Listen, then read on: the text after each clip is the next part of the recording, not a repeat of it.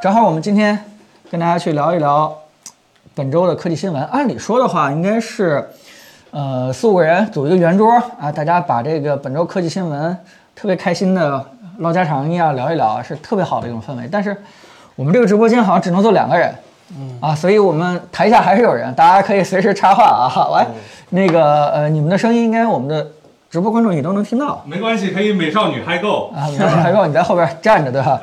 所以我们就就就就聊天吧。然后我们旁边也有弹幕，可以看弹幕的手机。所以大家如果有什么问题的话，呃，直接在弹幕刷起来，我们也是能第一时间看到的。嗯嗯，这本周如果说是呃盘点一下发生的科技大事儿，还是真的挺多的。我那个我还记得我苹果发布会完了以后，第二天就跟那个腾讯新闻的朋友们做、做了一个直播，简单去聊一聊。然后，嗯，我觉得要不然咱们还是从 本周啊最大的一件事情就是苹果发布会开始聊起。啊，呃，虽然虽然你出了一个小视频，但我觉得还是在意犹未尽呢，有点儿。跟大家去把你真实的一些想法聊了吧，好吧？嗯因为会不会是为了，对吧，让大家更加认可你，所以你表达了一些激进的想法？那你真实的这个对苹果这次发布的产品怎么看？其实我我大大表不那个短视频上大爷表述的跟我真真实想的其实差不太多，就是我觉得这回苹果升级也就是例行升级，没有就是看完发布会，我看好多真的好多人就哇，苹果太强了，我天呐，这性能这谁都追不上了，这天顶新科技没有，在我心目中 科技，这它就是一个很很常规、很常规的例行升级，甚至，呃，我连一点点惊喜都没有拿到。就是它这回应该是为数不多的。会不会你的参考系有问题？就是大家说它牛，基本上是在跟英特尔 AMD 去做对比。嗯，你没有惊喜呢，可能是在跟它这个 M 一去比。人家这次的名字本来也不叫 M 一 L 或者是 M 二人家本来叫的就是 Pro 和 Max，那也都是 M1，也人家告诉没有这个东西就是 M 一的拷贝粘贴，对不对？人家没有是骗你啊，没给你一些过高的预期啊。是，但是纵观整个，它跟英特尔和 AMD 或者是英伟达比，我也没有就是说以前的 M1 刚发出来的时候那种脚踢全全国的、全世界的那种的是吧？没有，它就是一个普普通通的小升级而已。嗯，只是只不过它把它传统的一个优势，就是能耗比发挥到了一个极致了。在在其他的方面，你单论性能或者是单论呃它的一个架构设计，并没有说就是超过其他同行很多很多很多。呃，有一件事儿其实挺想嗯呃，简单聊一聊的，就是啊，为什么感觉，嗯、苹果最近呃不是最近啊，就是这几年自研芯片的这个这个能力超强，对吧？你你觉得为什么 AMD 和英特尔追不上？它到底有几个原因呢？就是大家也可以聊天嘛，我们今天聊天，大大家可以刷一刷，你们认为 AMD 跟英特尔为什么有点感觉跟不上了苹果？我个人是觉得还是商业模式不同。嗯，这个非常现实的问题就是，英特尔和 AMD 他们其实最大的客户不是我们这种就是个体的个体用户，他是 OEM 或者服务器的那些客户才是他们的大客户。嗯，啊，他们所以说 AMD 和英特尔推推出产品的时候，一定会考优先会考虑这方面人的一个需求，就是这帮人反而是应应该不是吧？那 To C 的桌面的处理器，他肯定也会考虑啊，对，会考虑，但是对不对？但是他优先考虑的挣钱的大头还是那边的，超过百分之五十是那边的，其实 to C 是非常小的一部分。我我我觉得是不是这个样子？嗯就是说，呃，苹果嘛，嗯延续了 IBM PC 的那个架构，对吧？像我们老年人经常会说这个东西，也就是一个开放的架构，所以它一定是跟各个主板啊、显卡啊、各个配件啊组合在一起的，所以它那个，对吧？Socket 到底是一千二还是幺幺几几？所以它肯定是一个呃架构，它一定要延续很长时间，要不然的话，整个主板的其他厂商、第三方厂商是没法配合你了。所以如果在这个期间之内，它的面积就就已经被限制了吧？嗯，这个倒也不是主要原因。它这个东西你看英特尔虽然十四纳米挺了这么多代，但是它那个带的芯片其实还是不断扩大的，并没有受到就是它那个插插座针脚的一个限制，还是问题不在这儿，我感觉。对，但是呃如果想像苹果一样直接把对吧 GPU 加 N 个核加三十二个核对吧，直接拷贝粘贴粘贴，这样的事情是不是因为这种架构的限制，可能也会有些原因。也不尽然，对我觉得还是苹果的利润率足够高，足够高到它所有的产品靠这一个东西就能把所有东西都分开分担开。嗯，但是英特尔和 AMD 那边做不到，因为它毕竟。它它只做这个芯片，它不负责芯片之后的事儿了。但是它所以说它卖出来这个芯片的话，价格贵了，它它的客户会会会会不买账。但是苹果那边不会出现这种情况。这个叫蔡祖轩这位朋友说是架构优势，苹果在重新制定行业规格。然后七小时这位朋友说还是财力原因，财团不愿意投入开发成本。呃，这个应该都不是，因为咱们先说架构的原因啊，就是我不相信这个地球上会有这个天降神人这种事情出生的出现，因为就算是苹果的架构芯片设计能力非常强的话，它的人不也被高通给挖走了吧，对吧？就是人员流动，其实在这个星球上这这非常正常的一件事情，所以不会出现说哪个厂商就一骑绝尘，对吧？别人根本就跟不上啊，这件事情很难，真的很难。对，那那第二件事情呢，就是说，你说财力不愿意去投，对吧？那为什么不愿意去投没钱投啊？你以为高层不想做好的吗而？且而且我不太愿意去把一件事情归结到一个不愿意投钱上，对吧？如果说比如说我们去聊这个，呃，罗老师，呃，锤子坚果手机为什么失败？嗯，呃，归结于他没钱，对吧？这件事肯定不对嘛。虽然是这样的，但是你应该更加的深入一下，就为什么，呃，全社会的投资资金不愿意往他身上去投，为什么导致最后他没钱，对吧？这个原因可能才才是他最后背后的那个失利的一个原因，就包括这个苹果、英特尔，对吧？如果说是你现在财力不够，但是你做的东西真的好，真的能够能让市场反响啊、用户啊对你，对吧？这个有一个非常憧憬的一个愿望，那后面很多投资的钱都会往这儿去走，所以我还不愿意去归咎这个，可能更根本的真的是刚才我们俩聊的，就是商业模式，对吧？确实是不一样。另外还有一件事儿，嗯，会不会是因为，呃，因为因为我看芯片行业这么多年啊，就是明显感觉到，其实这两三最近两三年，其实整个的性能提升幅度挺大的。当然，我指的是在苹果这边苹果这边，对好像跟我们当年盯了那么长时间的这个英特尔一直下来，按照摩尔定律去一点点去走，这个这个这个提升幅度的话，好像一下就大了挺多的，也让我们觉得呃苹果特别厉害。会不会有这种原因，就是它的计算越来越有针对性了？它的对吧？它的很多算法，它的很多这个嗯叫什么计算模式越来越专一了，越来越这方面会不会有这样原因？应该还是台积电太强。我觉得还是从原料端入手比较靠谱，因为英特尔已经真的多少年没有更新的制程工艺了。AMD 最近崛起你也看了，就是推土机的时候，其实它用的还是格罗方德的那个工艺呢。那个格罗方德的工艺，甚至跟三星去比都都不能说有优势。到今天，它终于换回台积电了，其实也是很大一部分就是。在工艺上、制程上，它有了一个明显的一个进步，就不像以前那个虚虚标一点的一个工艺了。哎，有人问老罗什么时候收购苹果啊，对吧？这个老罗明年春天不就是要回归我们科技行业了嘛，对吧？这又是他一次重新起航的机会。嗯，好，大家这个有什么问题可以直接在弹幕上啊，这个直接刷给我们，我们都能看到。今天呢，我们没有任何带货压力。纯粹是开开心心的跟大家去聊聊天儿。嗯，本周发生的大事儿，苹果发布会，然后谷歌的发布会，呃，对吧？嗯，华为的发布会，还有什么？这个我们我们都可能都会跟大家去聊聊，毕竟，呃，这里边发生的事情还挺多的。哎，这位 ZZFK 这位朋友，呃，聊了很长时间了。他说，苹果 M1 Max 的 GPU 真的比三零八零强吗？怎么可能呢？苹果要真有这实力是吧？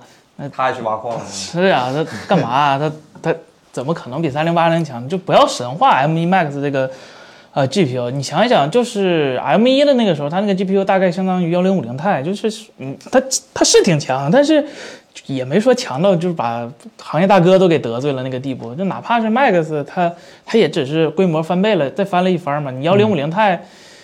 就是四个幺零五零钛加起来也没有多厉害，说实话，其实整个下来它就是一个二零七零 Max Q 的水平，没有说多高。更强的是它的硬件，在它的 API，在它的系统下，确实要比你英伟达在 Windows 用户或者是 Linux 下配合的 API 效率要高，只能这么说。呃，简单来说就是你用苹果的这个芯片，对吧？你去剪 ProRes，剪那个一些视频，在 Final Cut 的表现肯定比英伟达三零八零在专门为了游戏，对吧？设计了很多东西啊，我我觉得真的没法去专项跟专项去对比，两者已经越走越不一样了。嗯，呃，尤其是好像谷歌也，我我们一会儿也会聊聊，谷歌也是自研芯片，嗯啊，现在突然一夜之间都流行这件事情，呃，我觉得也是是时候是时候了。这个苹果就是这个英特尔这种通用型的芯片支撑平台的话，我估计以后越来越难发展了，因为大家干的事情就越来越专一了。嗯，对，你看整个设计，其实不论是英特尔还是苹果还是嗯 AMD，、其实啊，英 AMD 可能差一点，它整个 SOC 里的那个图啊，就是那个结构图里，你看 CPU 现在真的只占一小一小部分了，它甚至还没有内存控制器的那个面积大呢。嗯就 CPU 能干的活儿，其实它虽然是一个通用计算，说好听点儿，它是一个通用计算器，但它其实是通用，就代表它什么都不擅长，什么都不专一，它只是大家活儿我都能干。然后现在呢，其实你看，哪怕是就显卡那边台式机显卡那边的，比如说英伟达、AMD 或者苹果现在搞的那个自己的那个视频芯片，都是有专门的一个小的模块去驱动那个负责剪辑啊、编码啊、解码视频的，它都不依赖于 CPU 和 GPU 了。每以后也是，就 AI 呀、越来越专对 AI 呀、或者啊，是、谷歌这次对确实是已经展示出来了，对？将来芯片干的事情越来越跟你的软件的那个干的事情结合的越来越紧密，就是甚至说是都不是干一件事情一个软件，甚至是干一个事情一个芯片。嗯啊，有没有这种可能？就是未来我们都会呃叫什么？呃，有多台电脑，我们玩游戏一台电脑，处理视频一台电脑，呃，还干什么？对吧？我们可能用一些这个专业的画图，对吧？做图或者3 D 设计，又又一个专业的一个电脑。这有点太零碎了，可能媒体媒体老师们和真的普通会会这样用户们的想法，多数时候都是脱节的，是吧？对吧？你你看现在很多媒体老师们去吹那个呃呃 M1 Max 的，嗯，我我觉得绝大多数是因为就是因为这台电脑太满足我们的一个剪片的一个需求了，对吧？实时预览 4K 六十，对吧？随便拖来拖去的，完全没有卡顿，这件事情那那肯定要惊呼的。所以你买回去以后发现啥也干不了，游戏也玩不了啊，你觉得他们在骗人，其实大家也没有在骗人，无非就是干的事情不一样。不一样了。而且那天我聊天的时候也聊到，就是，啊、大家都特别遗憾，说这么强的一个 GPU，但是你玩不了游戏，啊、你没法被这个充分的去利用，特别可惜。但是你从另外一个方面去想，如果你抱着一台这么性能强劲的电脑，但是又不能玩游戏的电脑，对吧？那证明你这个人是天天沉溺于工作，对吧？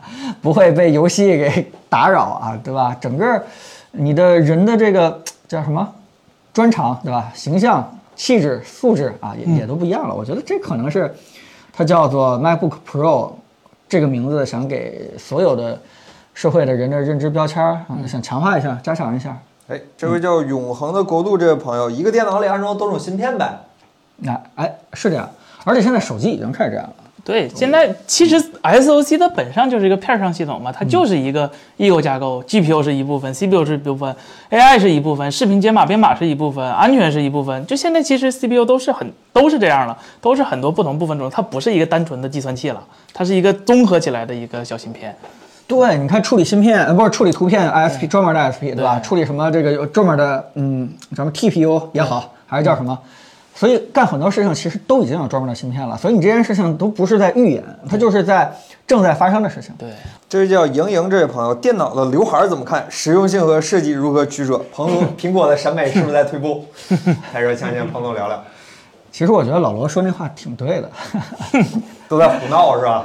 呃，当然，当然，我要去说的话，没有他说那么严重，但是大概表达意思就是他这个意思，就是这是这是一个取舍嘛，就是你做一个产品到底是外观审美更重要，还是功能性更重要，对吧？咱不能说人家苹果不行了，人家苹果照样还是超级牛的，但是我们可以简单说一下，因为苹果在做东西的话，可能功能性更加重要一点了。不是，关键是它也没啥功能，它那小刘海儿，呃你说准确的来说的话，给你做了更高的显示面积，就是它发布会上那个事情是可以解释通的，就是啊我给你带来了更多的显示面积，更窄的别边框。那这事情有什么解释不通啊？可以解释通啊。Windows 平台同样也做到了，我边框也没有，我还是放的像摄摄像头啊。你说你放个 Face ID，我都能理解，是吧？那么薄，它放不下，对吧？对，那你说它它它恶心谁呢？啊，它恶心用户呢？对，就就尤其是我非常讨厌说什么为了下一代产品 Face ID 做准备。对你别扯，你下下代你说下代的事儿，下代说下一代事儿，别在这代事儿找我，知道吗？对对对对，这个就是大奇论了，对吧？这个没有任何人在下这个大气，对吧？对但但我觉得，首先呢，就是，哎，怎么说呢，还还是加强了一点功能吧，啊，屏幕会不会，哎，会不会那个 Mini LED 这导致，不不不会呀，iPad 照样是挺好的呀，这哎，真是，真真不知道怎么替苹果洗这脸了。呃，这这件事儿就就别洗，对吧？就就没得洗，啊，所以这个真的是，嗯，内部他们在审美和功能上的一个坚持，好像是产生了一定的偏差，啊、真的是或者分歧吧，对吧？嗯，之前说的不能叫偏差了。然后说到这个，我可能有一点我想说的哎，我天，你你是吧，哎，你有麦克风吗？啊，石天老师马上给我。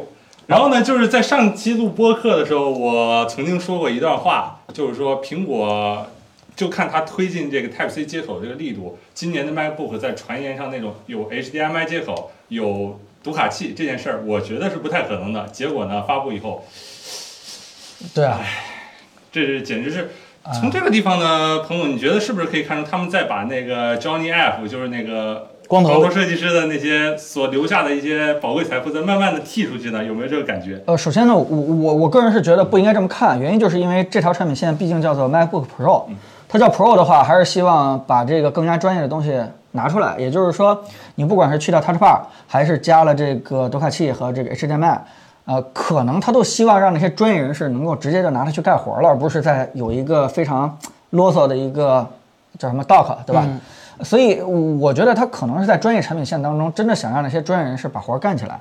但是有没有彻底的把 Johnny Ive 的一些设计给它摒弃掉的话，我觉得还是应该看它下边条产品线，就是给普通 To C 那些人，那些人他是不是还在坚持呃接口集中化，然后更加的完整一体化，然后不要刘海儿，对吧？甚至说是 Touch Bar 可能还会有这些事情，我觉得才会真正证明苹果这家公司是否在审美上出现了整体的不一样。就是现在这个 Pro 这条产品线有这样的变化，我起码还能用，啊，它可能真的是想给那些专业人士，对吧？关键是他那个键盘他给的这些接口不够专业呀。你说 HDMI 给个过时的二点零接口读，卡器也不是最新的 UHS 三？对呀，这这这太呃，我靠，这个洗不了了是吗？是啊这这没法洗。呃，但我觉得 Touch Bar 还能洗一下吧。我觉得 Touch 把 Bar 可能对 F 一到 F 十二还回来的话，可能对专业人士还是挺挺有一。点好处的，作为长期使用 MacBook 的人来说的话，我觉得这个 Touch Bar 这个东西真的是一个食之无味，弃之可惜。嗯，对对对，因为因为当年庄利夫，我不知道有没有大家看他那个采访，就是他可能是希望通过 Touch Bar 作为一个起始，嗯，未来让大家整个都适应一个全虚拟化的一个键盘。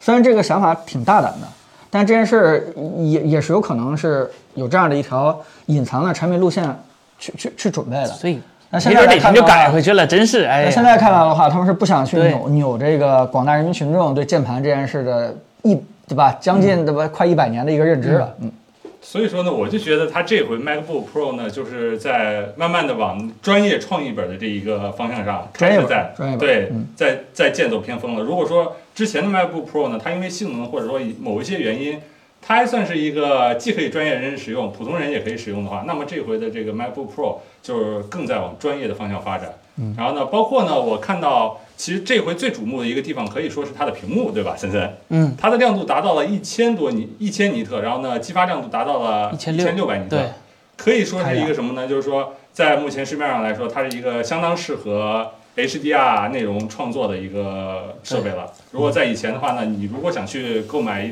如果想去开始 HDR 的创作呢，你首先可能要花费，呃，这回的 MacBook 呃 MacBook 是多少钱起售？一万四吧，十四寸的是一万四千多。如果你想要真正的开始 HDR 的创作的话，你可能需要花掉这一万四里面的一个大头，去买一块专业的 HDR 屏幕，得差不多得要有个好多八九千的，才能有一个在一千尼特上有一个比较好的一个表现的一个屏幕，才能开始一个 HDR 创作。哎，有人问这个苹果在各个系列的产品都在走专业化路线，会不会脱离消费者？啊，我天，我觉得这个它叫 Pro 产品线的话，我觉得它走专业化路线是是是是挺对的。对呀就这件事情它越专业的话，其实对它来说是越好的。如果你要想嗯以普通消费者去用它的产品的话，你就别看它 Pro 这条产品线了，对吧？就跟那个 iPhone Pro 和普通版的那个区别一样。呃，我真的是身边好多朋友去问我一个问题，就是这个 iPhone 十三到底买普通版还是买 Pro 版？我开始想了半天，怎么去给他们去解释之间的一个区别。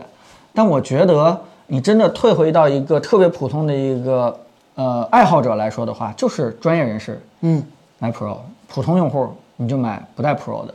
这个解释又简单，但其实它背后的内涵其实更更准确一些，真的更准确。你说 Pro 强了一点东西，你到底用不用手机去做一些专业摄影啊？你要到底用不用其他做一些这个叫什么强 AI 的一些事情啊？你如果不用的话，你真的买普通版就足够了。这位叫放猪的小羊，哎，请问 AirPods Pro 为什么可以做到这么强产品力？已经两年了，仍然经久不衰。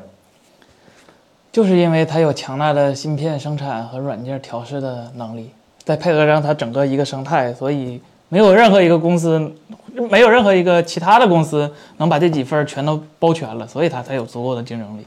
两年前十一月份的一个晚上，苹果偷偷的在官网上架了 AirPods Pro。嗯嗯，我我个人认为，到现在为止，我们去回忆那天晚上发生的事情的话，可能都没有意识到那个是一个特别特别伟大的一个里程碑式的一个产品。嗯，呃，我买过那么多苹果的一些产品的话，只有那个产品到现在为止，我的使用率是极高极高的，而且它那个产品，别看只是一个耳机产品，并不是一个手机产品，但是我认为它在耳机行业产生的叫什么标杆示范性的话，我觉得比 iPhone 一代要强，嗯，要强不少，嗯，就是这是，如果说大家不太相信这句话，我觉得我们有点危言耸听的话，我简单给大家分析一下，就是第一件事就是呃，秀高科技，嗯，在这么小的一个耳机里面，把什么电池，对吧？把这个还算不算太小的一个发声单元，以及 N 多的传感器，全都放进去了，并且里边还放了一个高度封装的一个芯片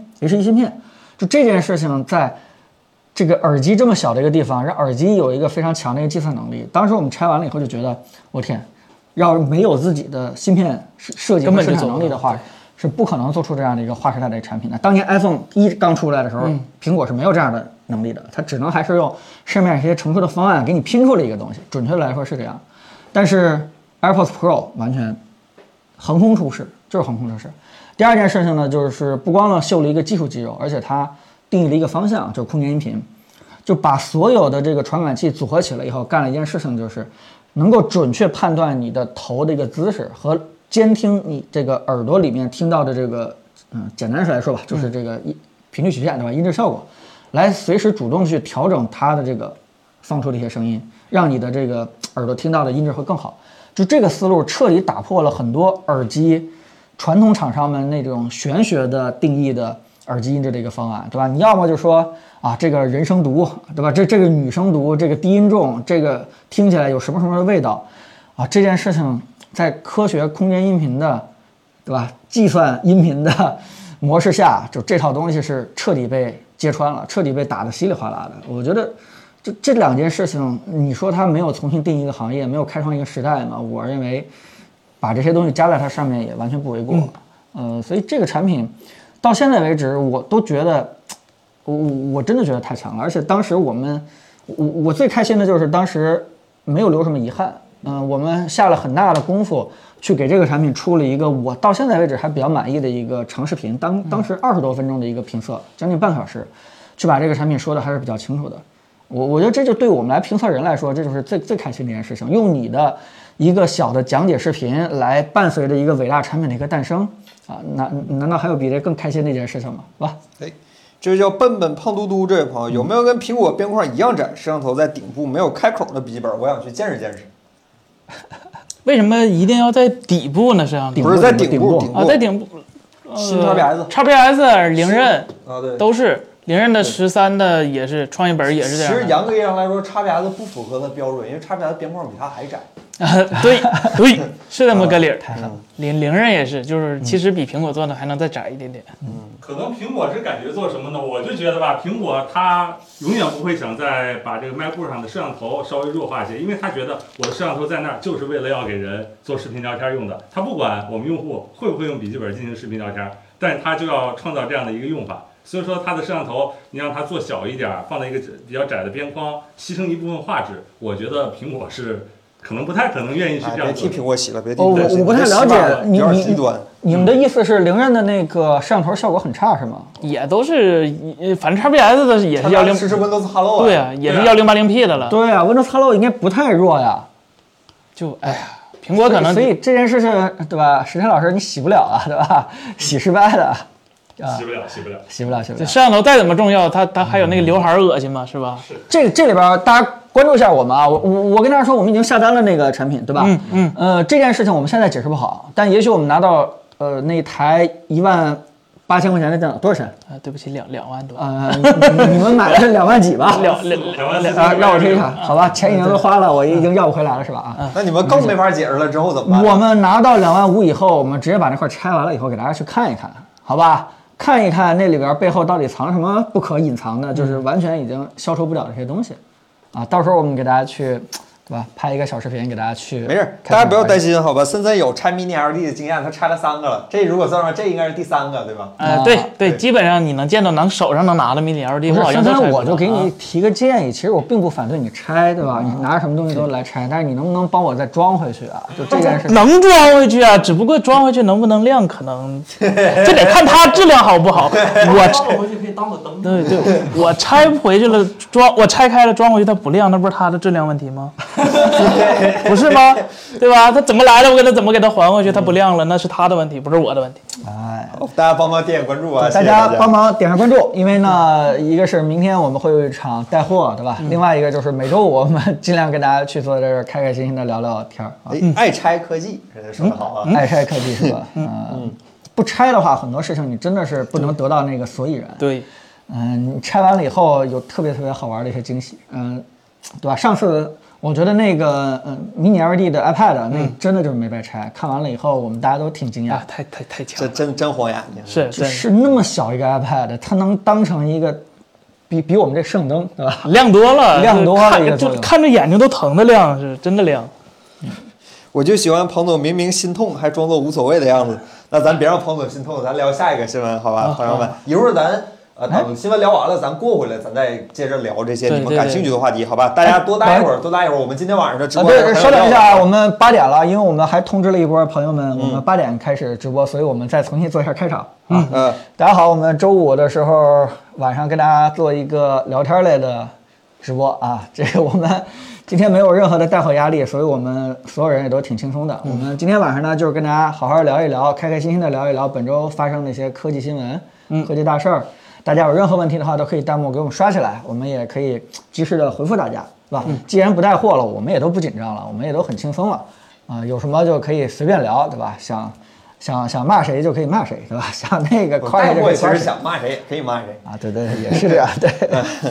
那好，那咱聊下一个新闻，好吧？那咱聊下一个新闻，下一个新闻来自我们的国产之光，是吧？国货之光大疆。大疆呢，哦本周发布了一个新的电影机，叫 Ronin 4D，是吧？Ronin 4D 这样的一个摄影机。这个机器呢，主体是蚕丝蚕丝的 X 9 6 K 或者8 K 的云台相机，然后三十五的全画幅 CMOS，最多呢直接可以录8 K 七十五的 RAW 格式的影片。这个呃，这个其实是应该是上周五发布的，对吧？还是上这周几？这周三发布的是吧？这两天啊，那个就是那天晚上我们在直播下了直播之后，我们看到了我们的时间线上出现了这家产品。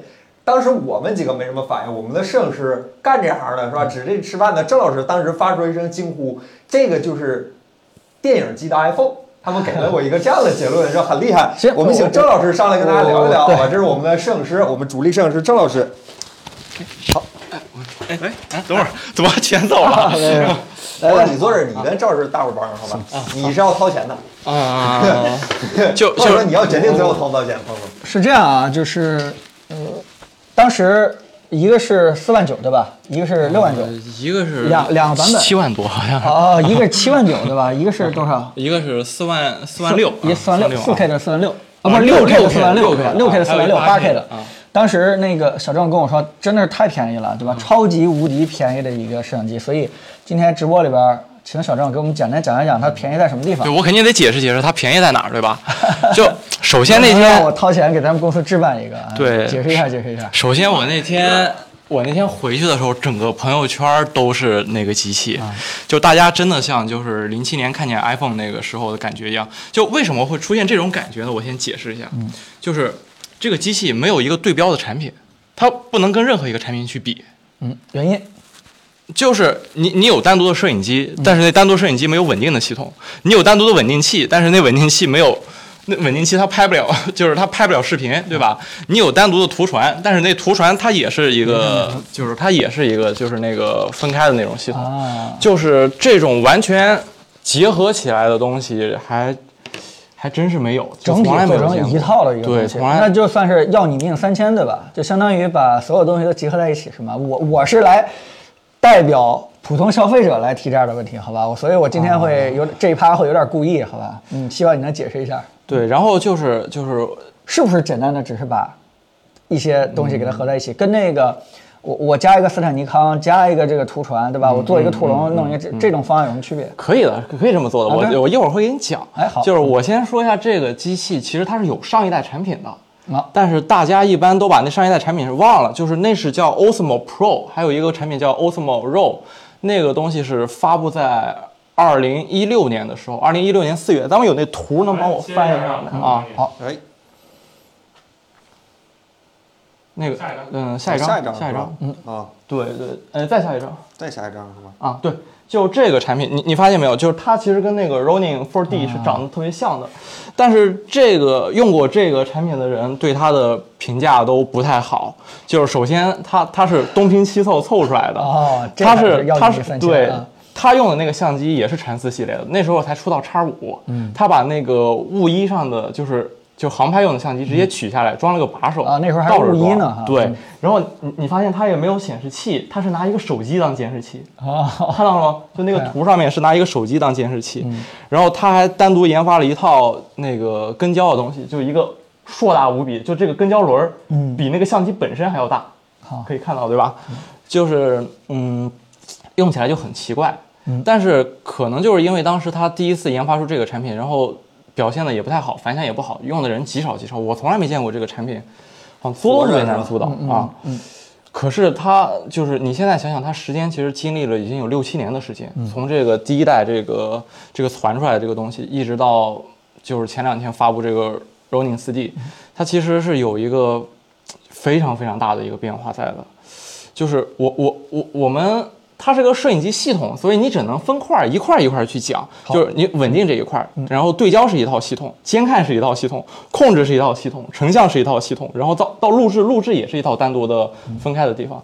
就是我们先看它稳定这一块儿，你帮我找到前面那两张图吧。好，先说稳定这个稳定这块儿，大家一直就是嗯，再往前一张，再？往前一张啊，对，这个就是这是那个阿莱出的那个 Trinity 那个 Trinity 那套稳定器，它是把电子稳定器和斯坦尼康做了一个结合。然后我们可以看这个人的体重是六十九点七公斤，嗯，然后他穿上那个铁背心儿跟那个负责 Z 轴，就是这次主打的那个那个竖直方向那个稳定的那个弹簧之后，先来四只筋儿，就已经到八十公斤了，对吧？啊这就已经是七十到八十，这就二十对。二十斤的一个东啊西，。全都加上以后，嗯，然后，然后你再加上摄影机跟那个杆儿，这就已经来到一百公斤了。一百一百公斤啊对。三十公斤、六十斤的东西，然后这个，然后它是为了展现这个 Trinity 比一般的斯坦尼康有很多的功能，但是没重多少，所以从九十七就到一百零二千克。啊，啊，是重了多少？重了六十斤，重了30十斤是吧？啊三十公斤，啊。六十斤，然后等于说这一套稳定系统的整个重量就是六十斤，嗯，就你要背一个六十斤的东西，这不是你能背起来就能把这个片子给拍了的，嗯，你你得有非常非常强悍的体力，然后还得经过很严格的训练，嗯，然后你才可以操作这套机器。哎，这我之前看过，咱们之前有一个就是女，咱们女的一个斯坦尼康的一个拍摄师，一个女性的哦拍摄师，对那个姐姐身材挺彪悍的应该是打我四个没有问题是吧？对，不一定能还得上手。她也她也会用这个，但是嗯实际上会用这个的人真的太少了。啊，啊，但当然你要会用，呃，很赚钱的，这个一天可以赚两万块钱，就是我就往往少里说啊，往少里说啊。然后这是一种就是电影摄影机的稳定方案，然后我们还有第二种稳定的方案，就是你翻一张图，嗯，好。哎，刚才这儿有一位朋友叫花花花花，他说他好奇大疆这个和其他品牌是怎么做通信工作的。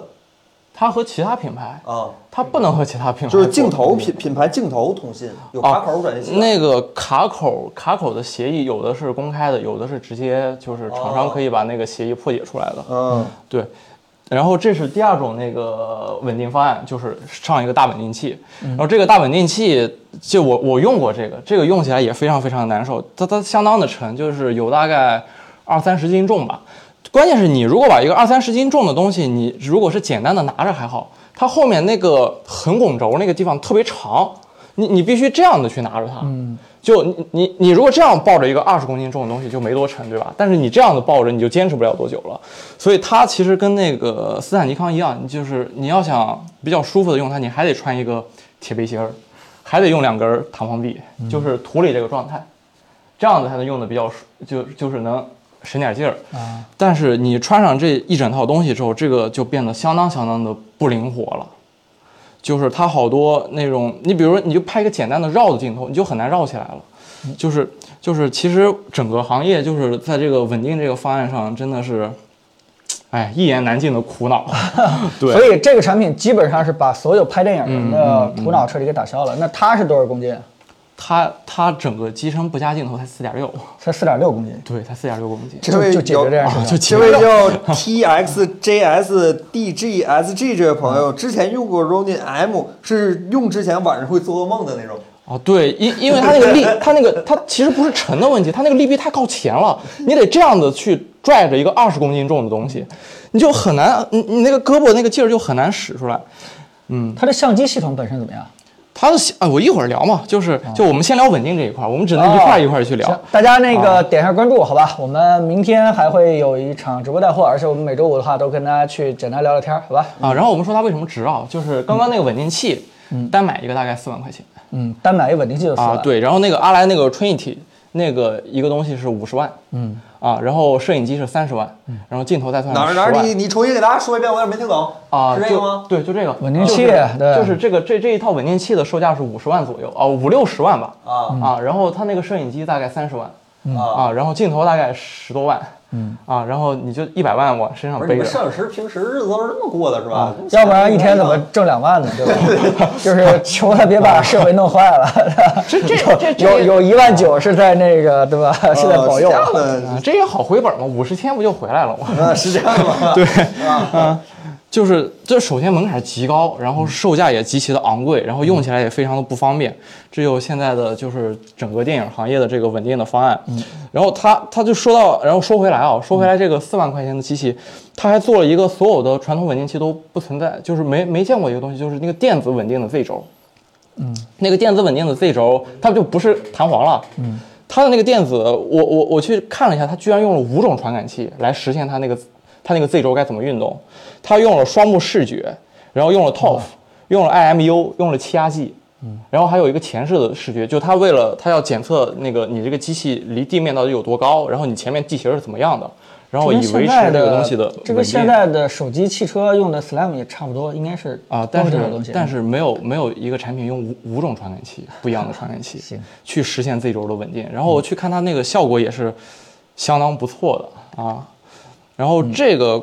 然后这稳定是它最重要的、最大的一个亮点，就是其他产品上从来没见过的。然后再一个就是它的那个 LiDAR 的对焦一个系统，嗯，那个 LiDAR 的对焦系统，其实它在如影 RS 二上面还有哎那个那上面出现过一个给单反相机设计的一个对焦系统，但是它那个点数太少了，嗯，也不太好用。它这一次是，它这一次把那个对焦的那个点，就是咱咱们那个以前 iPad 不是看到过它那个点阵吗？它那个多了很多，它能实现一个又是一个从来没见过的功能，它能提供一个深度图。它那个深度图像什么？就是你就是你摄影机是对着这个东西的，它是给你一个俯瞰的视角，告诉你这个物品离你的摄影机有多远，哦会把距离给你标出来，然后这样你去拧焦点就很准很准。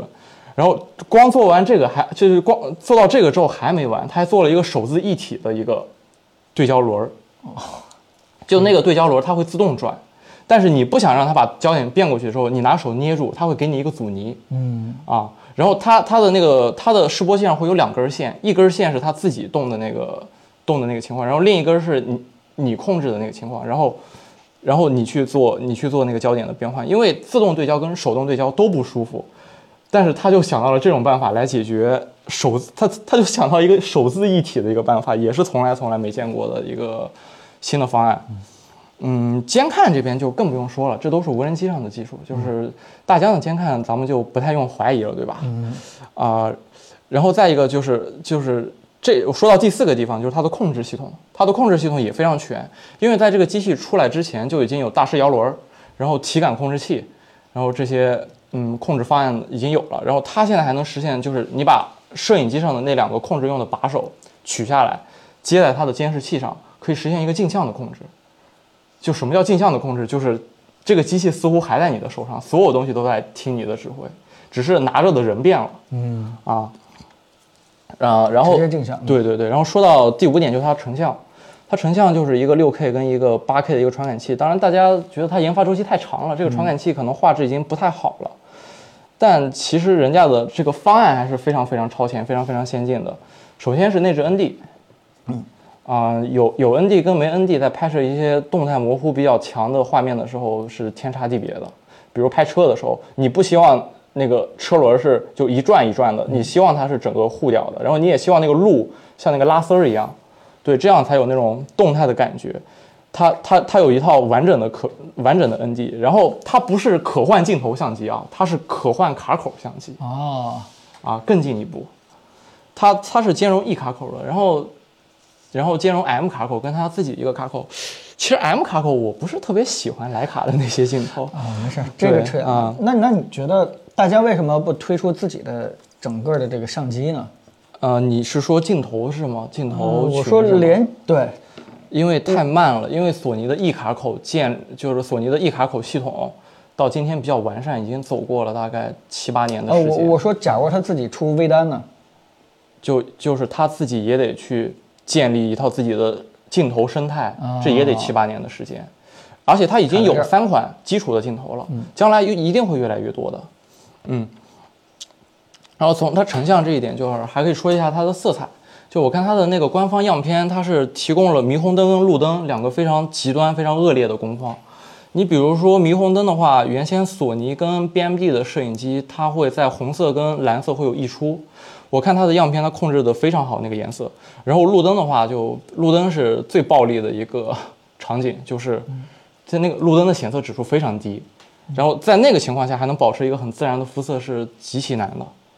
对，然后哦还没说完啊，这这才到它就是第五点，就是它第六点就是它那个录制，它是能用 SSD 的。啊你这你成本就低很多了。嗯然后还有它第七点就是它扩展，扩展也很全，是一个专业的电影级级电影机级别的扩展。它能有它能装幻象供电的 Mac，就是四十八伏的 Mac，然后有 TC 码，就是时间码的输入，就是就是为了跟那个录音对那个什么嘛，就是跟录音对上板，就扩展也是电影机级别的扩展。不是彭总，这啊五万块钱能买一个吧？越听越值。这就是还看出带货好吧？就就是就是就是他五万块钱，他能做到的所有点，基本上都在尽力给你做好。这这这真的太难得了。当然，它有不少问题跟缺点啊，我我我我觉得咱咱们也得提一句，对吧？就是它那个对焦系统那个 LiDAR 对玻璃是识别是不好的。呃，首先呢，我啊我我估计今天大家也不太愿意听这个真正的产品的对吧？啊缺点缺点其实大家更啊更想听这个来呃大疆的这个技术实力啊对真的挺牛逼的。我觉得我们应该还扣下题，就是我们刚开始说这话，嗯就是为什么我们认为它是一个电视机级别的一个 iPhone，对吧？刚才小郑也简单聊了聊，就是真是以前大家想做成这些事之前的话，需要有很多的系统穿在身上，从稳定系统到控制系统到整个这个成像系统，对吧？全都是不一样的。但是呢，现在做一个完全整合的一个方案，对而且还一个很轻很轻的，对吧？而且还价格不贵的一套方案，这个价位对啊，给你解决解决这件事情。我觉得有它以后，会不会整个的电影行业的人绝大多数都已经开始用这套东西了吧？嗯，哎，我就要说到它问题跟缺点了。啊，就是它它现在就就是目前这套方案，它只能当一个辅机，啊，它几几乎做不了主机，就是画质不够吗？不是镜头装不上。啊，啊，就是咱们公司用的那套二四七零那个适马那二四七零镜头是不能装在这个机器上的，因为你在后面把配重加上之后还是调不平，那个镜头太沉了，它只能装一些小镜头跟那种定焦镜头，就是它跟真正的专业的电影镜头几乎是无缘了，这是它目前最大最大的一个问题。它得把那套调频系统重新设置一下，然后能装上变焦镜头跟电影镜头，这样子它才有一个完整的体验。它只能装一些小的定焦镜头或者很小的幺六三五那种变焦镜头，就连我们那个最常用的二四七零装不上，这这个问题是相当严重的啊。然后再一个就是，再一个就是它那个，就它的它的整个的运动的算法，还是有一点点那个稳定器的那种廉价感。就这个听起来有点玄学，对吧？就是说它的它的好多运镜，它在转的时候，它会有那个马达转的那种感觉。你如果仔细去看的话，我不知道你有没有注意过啊？就除了这些缺点，基本上也没了。嗯嗯，哎 OK，所有人呃，不是所有人，就是大家来我们直播间的人，帮忙点一下关注，好吧？我们今天不带货，我们明天会有一场直播带货，后面呢，我们还会经常跟大家去直播去聊聊天，好吧？然后那个大家有点点关注什么问题，也可以随时发在评论区里啊，我一直在看着。这位叫 Catman 这位朋友说了，就是说现在已经有第三方转接环了，可以上索尼的镜头，但就是说配重是个大问题。嗯啊，对，就配重是个大问题。其实，其实小郑，我一直想问一个问题，就是，嗯，关于大疆做产品的一个思路的，嗯，就是其实有两条路嘛，就是你要么就把你的稳定器做好，然后你可以适配各种的这个镜头，嗯，啊？当年那个哪怕是在它本行的无人机上也出现过一个问题，就是他想去挂 GoPro 的一个东西，对吧？跟 GoPro 去谈、g o p r o 没有理他，这是最开始的故事了。那么，呃，另外一条路呢，就是你直接只做，就是完全都做到一起，嗯，对吧？你你把整个的这个成像系统跟这个稳定系统的话，你给它做成一套东西，可能就是整体感更强一些，但是适用性也也会更差一些。这两条路，你认为哪条路会更更有先那那？那肯定那肯定是后者，因为大疆是行业里面少见的，有点像苹果的那种公司。嗯就是就是你你会看到这个机器上的很多的特性都是它其他产品线上，然后整合到一起的。嗯这种产品是很少见的，对吧？就就是你你像你你像人家的这个监看是来自飞机那边的，对吧？然后它的稳定器是来自它做了那么多年的稳定器的经验，然后包括它录制之类，这这它的这这个这个整合能力，其实是我觉得是最重要的一个精神，就是在科技创新这一块儿，因为你很多产品你你你就是啊，不是我的问题，你可能没有 get 到啊啊。我的问题就是说，呃，我知道它有很强的整合能力，啊但是它如果是做稳定这块儿的话，它应该更兼顾我们的消费者用市面上更多更通用的一些成像设备和镜头，还是它应该真的把整个成像系统和稳定系统和整个操作系统全都打包自己去做？哦那我这刚刚这两回答你了，肯定是后者，一定是就是这两者、啊呃思路的话，哪个可能会更就更好一点，更有前途一点？那一定是后者，一定是后者更好一点，因为你前者就涉及到一个问题，就是你你的稳定器的品牌跟你的那个主机它是分开的，嗯，然后你主机跟它的那个对跟它的那个对焦系统又是分开的，就是就是有点像安卓那种割割裂化的那种生态，你明白吗？啊，对，所以所以所以我我真的挺理解大家这么去做的，就是就算是可能有些镜头，对吧？电影机的镜头可能装不上，装不上会有这样的一些小问题，但是他也坚持要所有东西都自己做。我觉得就跟我们上一个聊的话题一样，就是说为什么今天苹果能有今天的一个市场地位，嗯也是因为它的芯片、它的软件其实都是自己做。我们光看它今天已经彻底爆发了，但是我们可能很难去看到苹果在之前的时候，对吧？它它其实自己的芯片不太行，对吧？可能当年是有这样的时候的，对吧？它匹配上不上自己的这个软件能力的时候，可能会有一些小短板。但是正因为他挺过了这些东西，坚持自己的路线了，才有今天的一个爆，发。当年大疆也不太行啊，就是就是跟那个跟那个谁在谈嘛，跟 GoPro 在谈嘛，对，啊当年就是这样。我们去聊的故事就是，当年大疆稳定无人机的这个稳定方案非常强，但是成像这块儿呢，他特别喜欢想跟 GoPro，对吧？结果 GoPro 看不上，现在好像市值啊，对，呃，大疆没有市值，大疆的市值，GoPro 市值跟大疆的估值差不多，也就是差个十倍左右了。是真的是差十分之一了。所以现在就就是哪怕是这套系统可能有些小问题，还是希望大家能够走大疆啊，能够走这个一体化的一个路线，对吧？就肯定是希望它能走一体化的路线。然后这一代产品其实，你你要真真问我就让我买的话，我会我会犹豫 啊，就就也是有点像看见第一代那个 iPhone 那个感觉啊，啊，对，不能发彩信，对吧？当时候还还有彩信这种东西，不能装应用，对，不换不了镜头也是个大问题。对，而且换不了镜头，对吧？不能叫什么？不不能装 Java 的打飞机，啊，当年当年好像真的有人担心过这些事情啊，嗯。但是但是人家这也是第一次嘛，就跟零七年一样嘛。那你你就想想，它未来一定是可期的啊。它第二代产品、第三代产品，那绝对就是就是碾压整个行业的这种存在。那意思是不是你们要这么说的话，它第一代就没销量了，然后都在等第二代、第三代，然后就等不着第二代、第三代了。但是这个对行业的影响会不会只是那个专业的电影摄像师这方面？对对，有一些改进。比如说有没有可能科技媒体有没有什么办法？对它有没有一些对普通人或者是人群更扩展一点儿，让他们也能够享受一些这个更加专业的影像的系统？那它就是扩展了，那它就是能让普通人是那个享受到更专业的影像制作。比如说是这样的，就是你如果去租一个大的摄影机，你要配三四个助理，你摄影大助、摄影二助、摄影小助，啊，每一个人都有不同的分工。就是你你那个你大机器的话，你一个人是根本用不了的。但是你像这个 Ronin 4D 的话，它是它既可以一个人用，也可以两个人用，还可以三个人用。这这这就特别特别强了。你一个人用的时候，你就自己去掌机，然后自己去控制构图，然后你用它的自动对焦，对吧？你如果是两个人的话，你就让第二个人去帮你对焦，或者让第二个人去帮你去控制构图。你如果三个人的话，就一个掌机，一个人负责那个云台的运动，另一个人负责对焦，就它各种工况都可以胜任。嗯，这是这这这其实是降低了创作的门槛儿。就是你以前需要三个人做的事情，你现在一个人肯定做的不如三个人好，但是你也有机会、有希望去完成这个事情，这就是，这就是，这就是让这件事情变得更，嗯，这就是叫更普适了，还是叫？这 位叫 TSJ 这位朋友说的特别好啊，价格下来就能影响小工作室了。哦这主要这个价格本来也挺值的了，这个价格 是吧？对，但但是如果是让我去举大家可能更能听得懂的例子的话，哦我我个人认为，如果说是哪个婚纱摄影工作室举这么一套东西的话，我觉得他露出的结婚过程的视频可能也都能多卖点钱，可以差不多。啊，对对对啊，这个是最简单的一个例子。嗯，所以这就是非常非常强，而且很便宜的，只卖啊。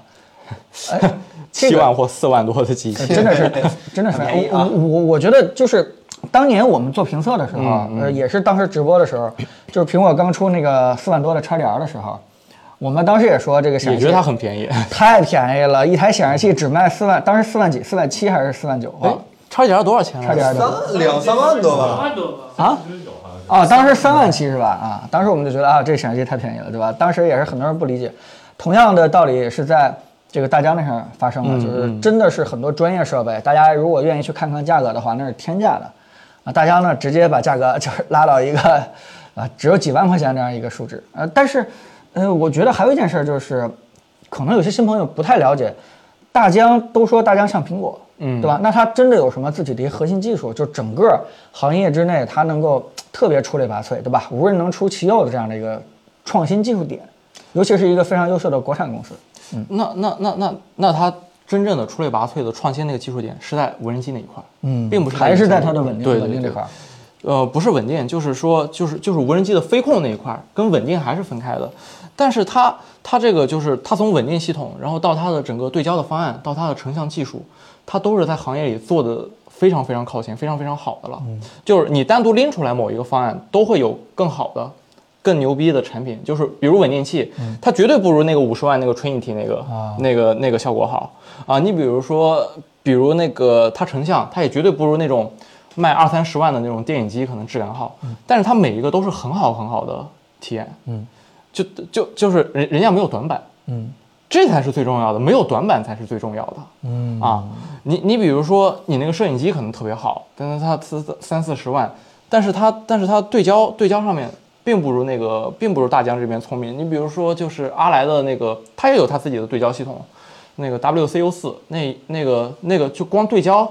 对焦那一块儿就要卖大概十万块钱，它用的是一个超声波测距，那个超声波测距你就想吧，跟 LiDAR 就是代际的差距。啊对，真的还是挺希望国产的一些 厂商们拿出自己的科技实力，对吧？直接把被国外一些 什么所谓科技厂商垄断的这个高利润的专业市场行业，我们好好去打一打，突破突破，对，啊收拾收拾。对吧？收拾收拾他们，这个这个是这是挺提气的啊，哎非常有意思。嗯，那咱们聊下一条新闻。好，聊下一条新闻。啊，哎，下一条下一条新闻，我觉得直接趁小郑在的话，我们聊聊这个索尼昨天发的 A7M 四 M 四是吧？啊，这也是啊这个没做图，好哎，这没关系，没做图没关系。但是呢，我我相信很多喜欢摄影的人也挺关心这个机器的，毕竟之前那那那台机器表现也也都挺不错的，M 三对吧？对 i 对 M 三表现就挺不错的。嗯啊，M 四的话就你感觉怎么样？嗯，我很喜欢这机器，甚至让我现在在 S 三跟 M 四里面选，我可能都会有点犹豫了。对啊，因为因为我用 S 三出去玩的时候拍过几次照，啊。有点尴尬。那个机器一千两百万像素放不大，对，拿它拍照真的是，嗯，就就拿了一个三万块钱的照相机，然后拍照居然看不清。这这这一点就是就是 M M 四就做的相当全能了。它视频的话有4 K 六十十比特四二二这种参数，然后它拍照的话也是三千多万像素，就是那个一代、二代跟三代全是两千四百万像素，然后这一次到三千三，这也是一个不小的进步。然后它的索尼的对焦就是。也基本上大家也都 就不用多说了，对焦非常好，然后照片画质非常好，视频功能非常好，很全能的一个机器。就是你唯一的缺憾就是这地方就这台机器上你能明显的看出来索尼是做阉割了的嗯，哪块儿？啊，那肯定是视频这一块的。嗯，对，它没有全画幅的 4K 六十哦，啊，你想拍 4K 六十的话，对，它是裁的，对啊，然后它也没有 4K 一百二。其实我推测它的传感器是能做到 4K 一百二的这个那读取的。等什么远远程远升级吗？啊、不不不是，它就是阉割了，啊就是愣给你阉愣是阉割了，因为它的传感器是够的，然后它用的处理器就是 S 三的处理器，也是 A 一的那套处理器，就是处理器的性能也是够的，然后但是少了这个参数，那是为什么呢？故意的 对，啊，就为了跟这个 S 三产生一个叫什么对吧？专业人群的一个差对异。你你要是它要是能拍 4K 一百二的话，那 S 3两万四千块钱的售价还怎么卖啊？那它这个能不能说是算在我们现在普通的叫什么小 UP 主或者小的这个视频制作者最佳的一台机器呢？你觉得？卖多少钱？一万一万七，嗯，幺六九九九，门槛有点高啊，科一圈内卷是吧？你觉得还会有比它更好的一个推荐呢？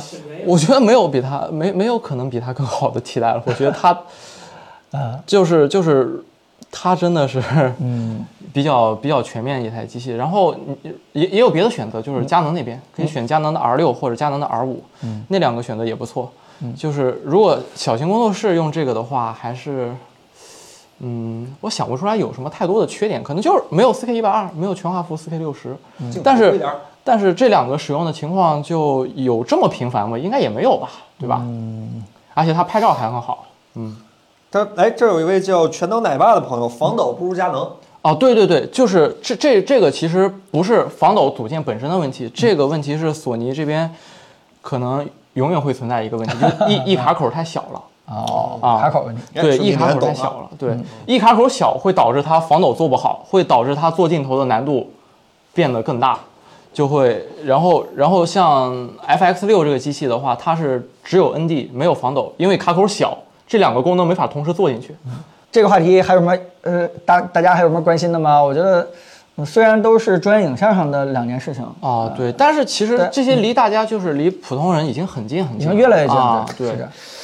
就是呃你的普通人怎么定义我离的对吧普？通人越来越远了，对不起。我们还在聊用手机对吧？怎么拍视频，怎么防抖呢？你已经开始聊这个。摄影师是日子是过得不一样。其实其实其实专业的摄影师往往都是从手机那边开始 过渡过来的，越买越贵就变过来了。嗯，对，是这样。对，尤其是对吧？稳定变焦，你突然发现哪儿不行、不满意的时候，你就一点点儿加钱，对吧？最后最后最后加到了一万七和这个四四万九。主要问题是你在过去，你即使加钱了，你有多少钱，你也得得不到这样的设备。嗯啊，所以所所以是是变革，就是现在现在这种小小型影像的这种机器。这这位朋友跟我说一样的，所爱隔山海。对不起，我配不上普通人。对对对对对，我离普通人越来越远了，还往下掉是吧？以前是还往上奔一奔，现在已经开始往下掉了，不行了。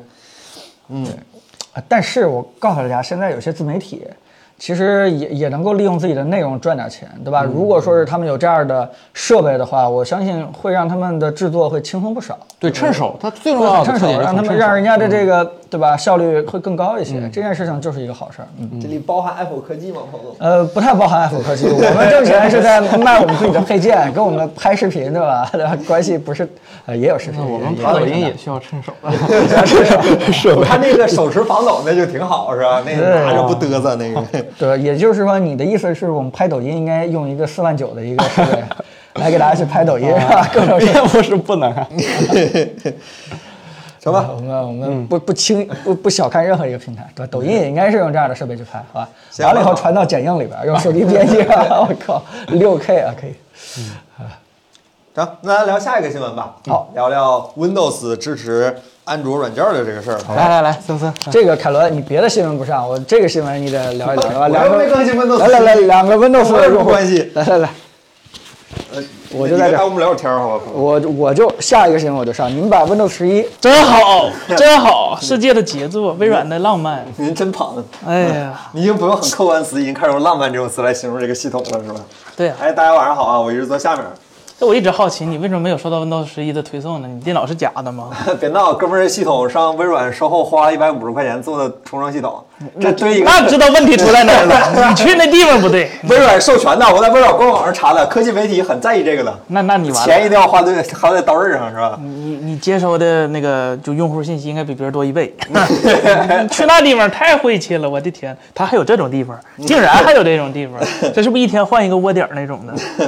呃，这位叫那个 Oreo Oreo 这位朋友，直播有预告吗？有啊，今天我们在微博上发了预告，然后同时呢，我们在抖音我们发的上一个视频里也做了直播预告。当然呢，我也欢迎你们各位多点点我们的关注，是吧？点个关注之后呢，我们就我们直播你马上就收到推送，非常感谢大家，好吧？非对，大。大家看这个图可能看不出来，这是这这是一个正正常的咱抖音的一个平台是吧？但是你看，你往上看一点，你看上面它那个抖音上面的那一行有一个熟悉的，安卓支持 Windows 界面了，是吧？对，有一行熟悉的一个横、一个框、一个叉，是吧？这反正在右上角一看就不是 Mac，那长得也不像 Linux，那它是啥呢？对，它是 Windows，是吧？它确实一个系统 Windows 像 Win，就是长得像 Windows，用起来像 Windows，那它是不是 Windows 呢？也许呃是，也许不是吧？它可能是小米的桌面系统。对，反正就是，嗯，Windows 系统现在终于能跑安卓软件了，就是今年年中的时候，微软画的大饼是吧？虽然没赶上 Win Windows 十一首发之后赶出来，那现在在那个开发者平台，就 Insider 渠道、DV 和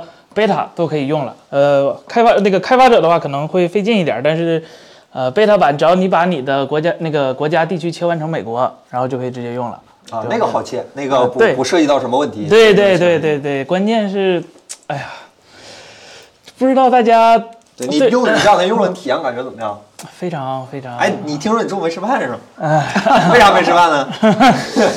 我本来合计吧，郑老师就挑衅我，他说他他那个英特尔的 Mac 就是能能用那个，啊，对，现在英特尔可以跑 iOS 的。对，他说他他说他点外卖抱团取暖是吧？对，他说点外卖有点费劲，我这笑话的，哎，你看看什么叫执行力是吧？直接跑了，我到现在都就就那个美团和饿了么，对吧？都不知道我在哪儿，就不是不让我点饭，不让我点餐，就是没到最难的跳啊，对对，就就我现更可怕的是，我能看到我以前点过啥，但是他不让我点啊，对，就不让我再来一单儿，就就就非常非常非常的奇怪。然后 呢，很多很多很多软件进去能进去，但是会卡会闪退。然后我就怀疑这是不是微软的那个转译性能不行啊？毕竟这 Tasio 可能不如那 Rosetta 是吧？嗯我还跑了个分儿，结果我发现损失异常的小，就百分之十的损耗，这相当厉害。虚拟机还可以啊这。相当厉害了，对啊，这是一个虚拟。你想想，苹果那边 Rosetta 也不敢保证，就是跑分儿能跑个百分之九十，对吧？你在一个 Windows 系统上用安卓的跑分软件跑了一个安卓的分儿是吧？啊，对，不，我甚至还下就 Geekbench 我下了一个 Windows 原生版和一个安卓版的，我给它跑分，损失只有百分之十，我都不敢相信，啊，这是微软程序员能写出来的代码，这太神奇了，竟然，对吧？然后呢，我看还有一些就是我这个套壳不不够狠的，我看有一个哥们儿在 Mac 上装了一个虚拟机，虚拟机装了个 Win 十一，再在 Win 十一上虚拟出了个安卓，哎，不是说 Win 十一不支持 Mac 虚拟机了吗？哎，它纯软件算的，哦啊，哦对，就非常神奇。然后呢，我兼容性我也测了一下，就是都能装，就所有软件都能装，就不用看什么亚马逊商店，没事儿有招儿，已经有招了啊，对，只要是 APK 就有招儿，没有任何问题，就装上了，直接就能用。但关键是吧，它 GPU 驱动调用有点费劲，就是你这种日日常看个抖音，刷它不个啥掉，的它不掉独显，掉极限，不是不掉极限，掉独显它？掉独显，但是它只能跑 OpenGL，就是只能跑最最弱的那个 API 对。吧？那安卓也不支持 D 叉啊。那那安卓有 Vulkan 呢，啊但是跑不了，对吧？这个不行，不能让它用这么性能差的是。是，然后就跑了很多软件，就就它虽然能跑，但是很奇怪，有的时候你就哎突然就闪退了，就就点着点着程序没了，这不也能看抖音吗？是看我科技账号是就点着点着玩软件儿呢，没了。然后呢，它它软件儿它闪退就算了，是吧？它更更难受的是，啊，它所有的软件就特别的占内存。啊。我这十六 G 的电脑，说实话，开个它，它占八个 G，就就就跟那不就就按照这子系统占了我八个 G，我也不知道是我我它默认分配八个 G 内存吧，还是怎么说？这那那也太狠了吧？这八个 G 还你说的，有点捉襟见肘的是吧？它不是虚拟机吗？虚拟机启动就给你先跑八个 G 内存，我还没开程序呢就得。分出去。这这 Hyper V 理论上来说是可以动态来的，结果它不能，但是它也有挺挺挺挺强的一个挺强的几个点，就是目前我在安卓平台没看到谁除了锤子能做到啊，别人的做的还不够好，就是它直接拉那个窗口啊，可以调分辨率，就不用在你啊不用像那个三星那个 DeX，它不就是固定的几个档吗？啊，对吧？它这个是是那个是三星 DeX 是分软件，有的软件写了可调节，这个是所有软件都可以。默认可以。对对，所有都可以。在 i 六四可以跑各种的那个，就适合平板的，适合手机。哎，那可以把手机软件拉成平板模式吗？呃，我本来想跑一下，结果我发现不行，啊 对，它不可以，它那个还是有一个检测的，就 DPI 的一个检测这位 HWA 这位朋友问了，你嫌彭总占你八个 G？啊。我没嫌彭总占，不是，我就说这个子系统占八个 G，你是不是嫌彭总占你电脑八个 G？特意现截的图是吧？我本来我本来截的不是这个图，但是感觉挺好的对。现在知道手机为什么有十二个 G 了，手机有十二个 G 我理解。但是我这个东西，它它它是个虚拟机啊，我不需要它干那么大活儿，它它直接吃了我八个 G 是吧？就很很很很吓人。哎，江丹尼尔这位朋友，今天带货吗？今天不带货啊，今天不带是今天不带纯内容聊天，对你可以在这多待一会儿，跟我们聊会儿闲天儿，好吧？然后对带货的话，欢迎点一下我们的关注，我们明天会有一场带货，你先点一下关注，这样的话你不迷路，好吧？嗯，欢迎大家多点点关注，谢谢大家。对，就但是如果不是明天七点半，这谁打的弹幕？明天晚上七点半，明儿早上七点半我起不来。对，现在抖音用户、抖音朋友是吧？终于可以拿 Windows 看我们直播了。你看这抖音能跑，没有任何问题，啊就偶尔可能闪个退是吧？就但是 你别这别别说这个，别说这个。是没准是我电脑的问题呢，对吧？非常好。然后只有八 G 内存，那说不定这个虚拟机会直接给你抹出四个 G 出来，啊动对对对态内存是吧？啊对智能动态内存。也可能你 Windows 直接崩了是吧？哎呀，Windows Win 十一上的原神和 Windows 十 Win 上的原神差多少？嗯这这这，一个有 GPU 驱动，一个没 GPU 驱动的差别就是，连载入界面就刚开始那个小云的那个界面都有点卡，啊，就就啊可以跑原神是吧？别为难他，能跑凭什么不能跑？当然能跑了，这是转译的。但是更恶心的就是我这叉八六塔 zero 一下我还能理解啊，就是 ARM 版的 Windows，ARM 版的 Windows 跑安卓软件儿跑安卓软件，得把 ARM 软件编成叉八六，再转回 ARM 一遍，就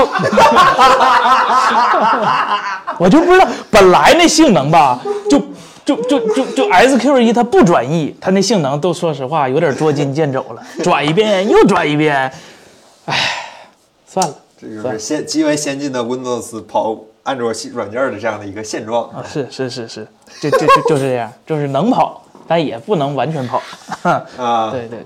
在 Mac 上开 Win 十一虚拟那机，用塔 Zero 听 Apple Music 感觉怎么样？可以，但没必要，你直接拿 iTunes 听不就完了吗？你 拿这个，我哪怕我这个买了杜比的那个授权，它也是没这有样多次转移。之后，音质会有损耗吗？比如说从无损，从四千八百 K 采样变成四四四幺零零这种，这，哎呦我的天呐，这这，哎呦，就是比如从核电，比如先进的核电转成了风电那种比较这能把汪峰老师声转成冯提莫那种感觉，小五体盘是吧？就，哎呀，哎，朗朗钢琴是吧？变变音了是一吧？提钢琴最近不吉利。哎，怎么消防比赛现在声音变成这样了是吧？对对对，这苹果笔记本儿还在路上，还在路上我们这可能还在厂子里。我我们这次的评评测，我们有充足理由对对对相信是我们的进度是受苹果的厂子生产的这样的对一个，对对对，嗯，但是我们咱第一批是吧？嗯不是啊，不是第一批不，是第一批，没抢上，对，都因为是谁付款付慢了是吧？审批太慢了，在那犹豫是吧？对对对对谁负，责审批这事儿来着？反正不是我。哎，真的是从来不跑调，是是是他他有调就不错了。是弹钢琴还不走音儿呢，是吧？对对对，而这这这这配现在配置的话，其实不建议各位用。首首先是配置太麻烦了，你要是想按自己那软件，你还得就 ADB 自己敲命令。但现在也有一键的安装了，但是啊，现实体验极差，你还是等就是国区能上的时候再再体验吧。对，而且现在还像还算是测试版吧，离那个正式版还哦，对，甚至我可以在它上面装一个应用市场，然后在应用市场里头下软件，不走苹果，不不走那个微软那个应用市场了，哼 就这么神奇。啊然后它它跟虚拟机就是跟传统的安装模拟器最大的不同就是它安装完的每一个软件 app 那个 app 那个图标确实会出现在那个开始菜单里头，就是真的像你装了一个支付宝一样那种感觉。啊啊啊！这这不是很大的进步吗？啊，你们微软就已经完成这样了，是吧？啊刚才我看有个弹幕说 Apple 完了，我现在感觉咱现在还走在希望的康庄大道上，这微软这个大道已经快走不了多远。都是科技圈的，咱不比他强啊是吧？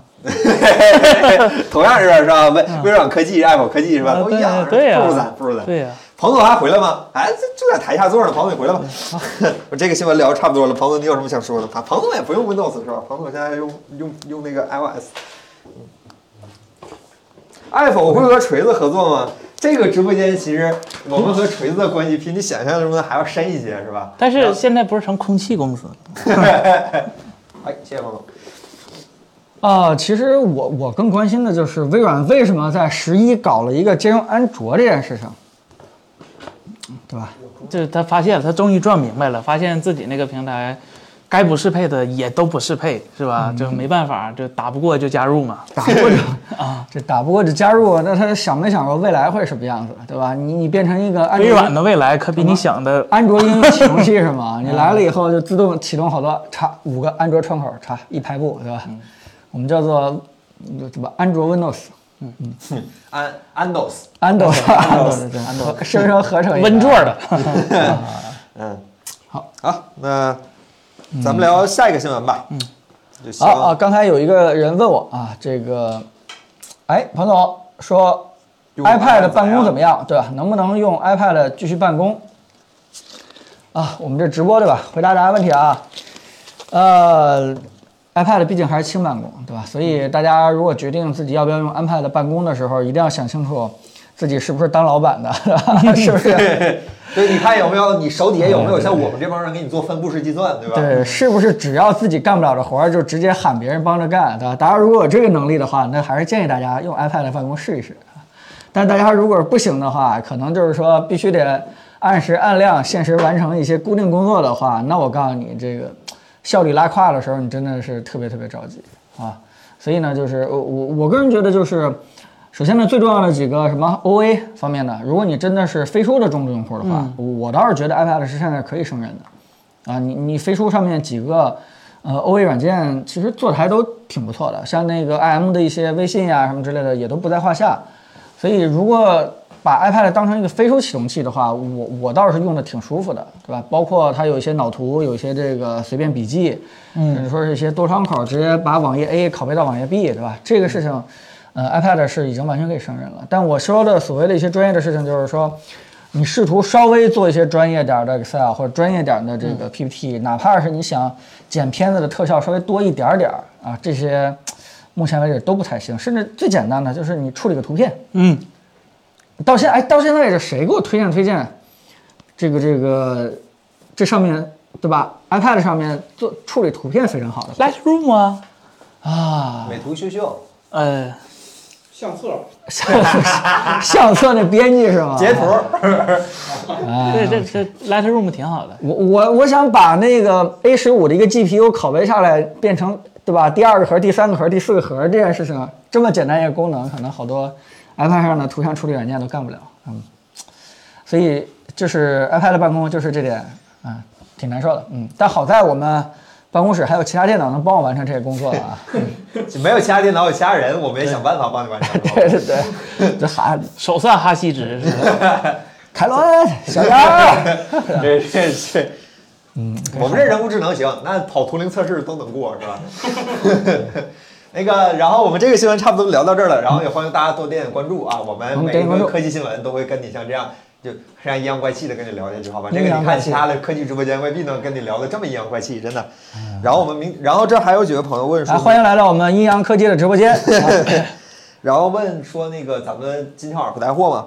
啊，今天晚上我们不带货，啊不带了对点播关注，我们明天再带。我们今天得轻松一下，对吧？不能老让我们老特别紧张的啊。嗯，好，那咱聊下一个新闻，好吧？好。然后大家有什么问题呢？也欢迎在评论区里打出来。然后等我们一会儿每个新闻过完之后，咱们聊闲天儿的时候，我们会好好的和大家聊一聊最近的你们感兴趣的一些问题，好吧？欢迎大家多点点关注，然后多待一会儿，我们聊新闻特别有意思，好吧？好多朋友们特别挺喜欢听我们聊新闻，好吧？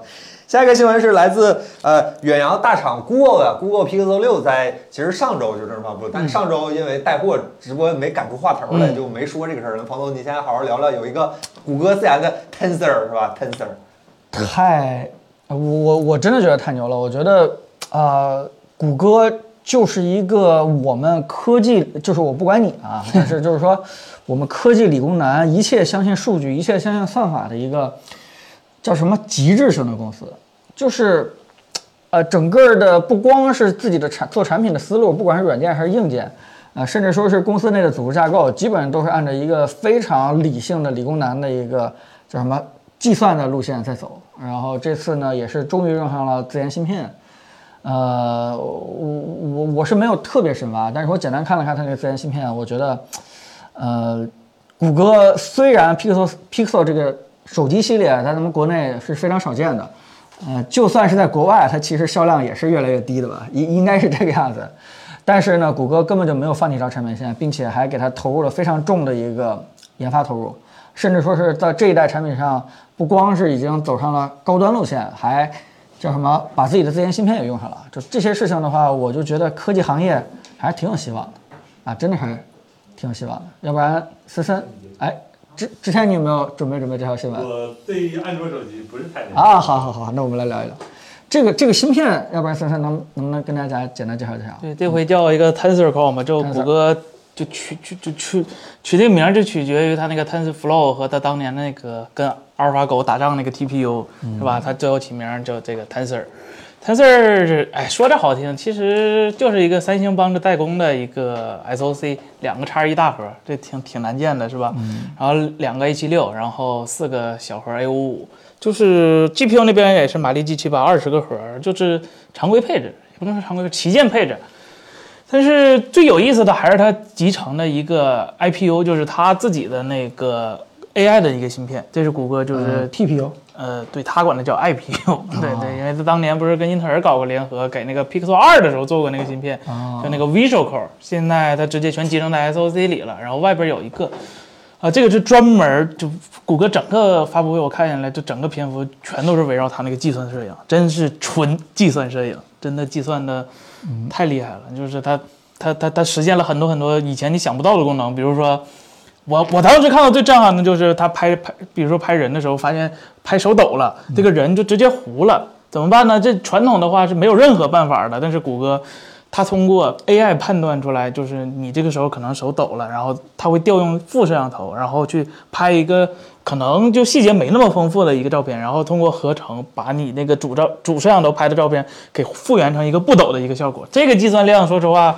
真的非常非常，它它这个语义语义识别的精度是要求非常非常高的，它不是单纯的把这个人分离出来，它要是补上补上很多主摄像头没有的一个细节，靠摄像头给它补上，这个计算量，呃，我感觉跟 DLSS 也差不了太多了，是非常厉害的一个技术。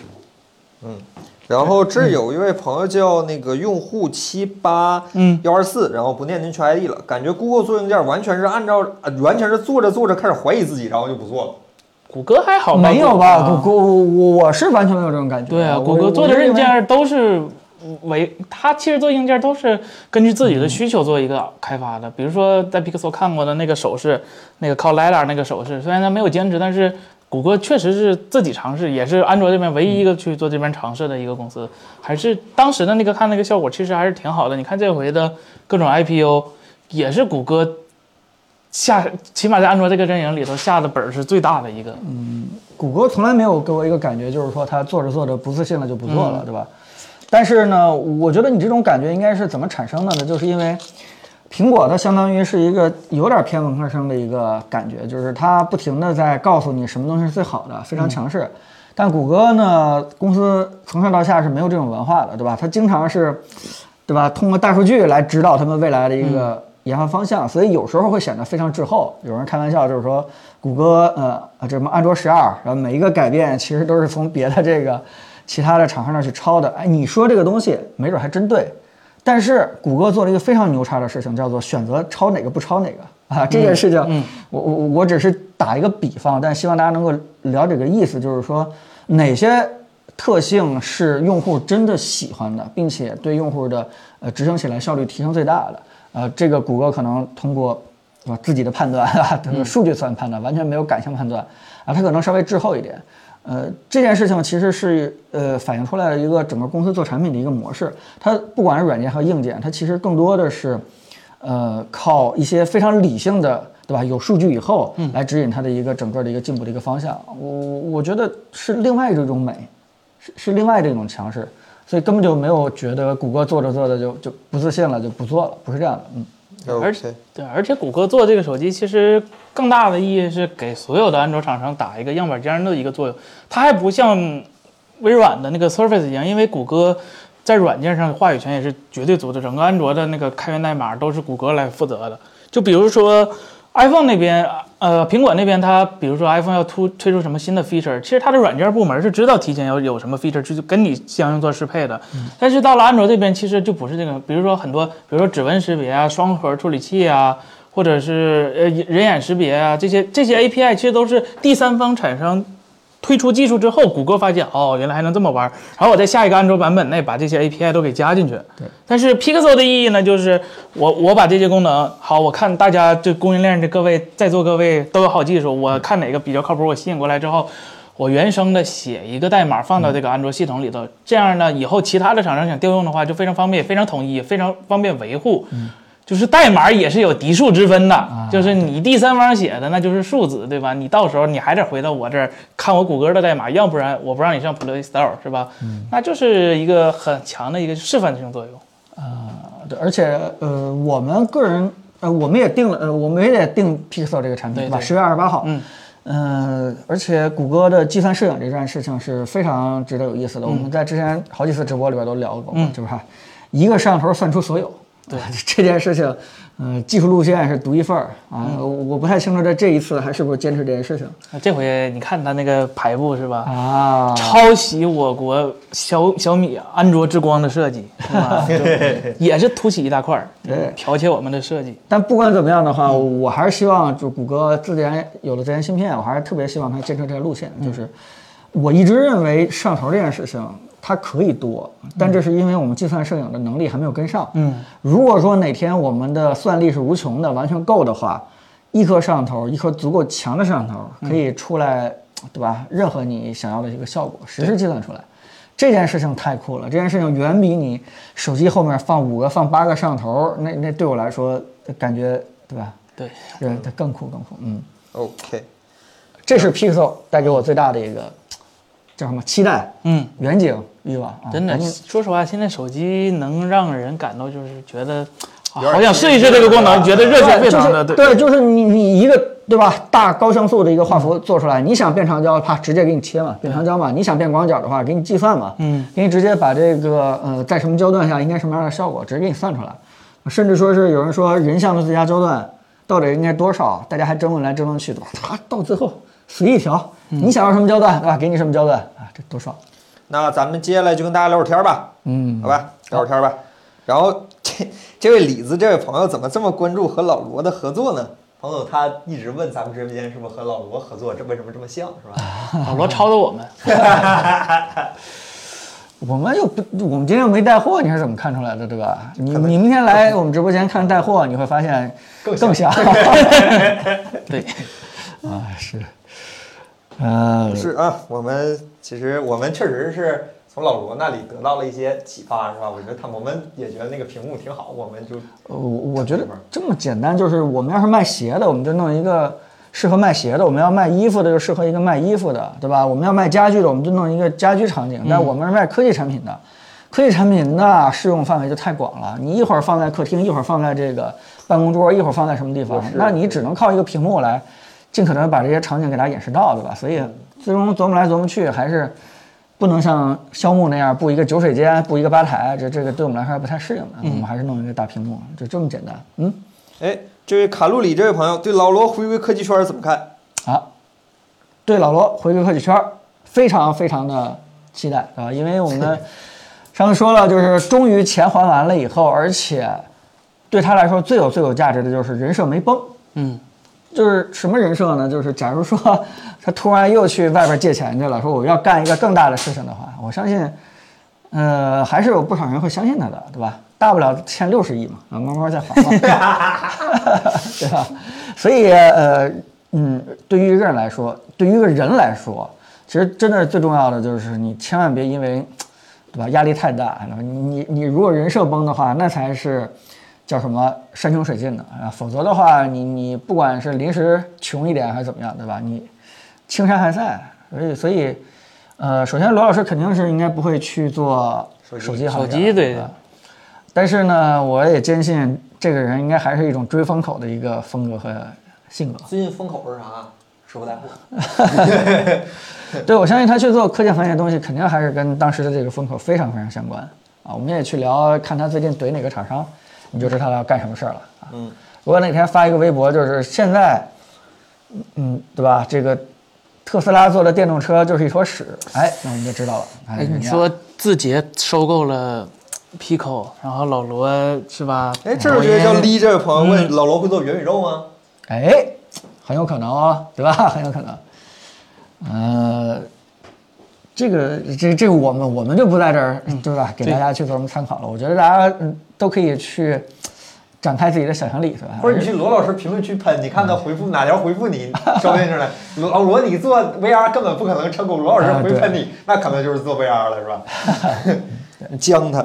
然后这有一叫 Resty Games 这位朋友，然后 Mac 会进军游戏市场吗？这个问题我想来回答一下。啊，哎，这个其实任天堂已经很好证明了，是吧？就是做游戏不靠硬件，是吧？重要的是软件。那么垃圾的硬件都能做出来那么好的市场销量，我觉得，嗯，对其实的话，Mac 对于游戏这个事儿呢，它不光是软件有一些问题，其实硬件呢也在比较早的时候种下了一些祸根。怎么说呢？刚开始的时候，Mac 哪怕是带独立显卡的版本，它的游戏性能其实都是非常孱弱的，不足以运行一些很好的游戏。然后呢，更有甚者就不错了。对，有就不错。更有甚者呢，就是说当时的 Mac 的 Radeon 的那个显卡，它的驱动在装 Windows 以后呢，会有一些问题，很多游戏是不能全屏运行的。如果有拿这个玩过游戏的朋友们，可能会对这有体会。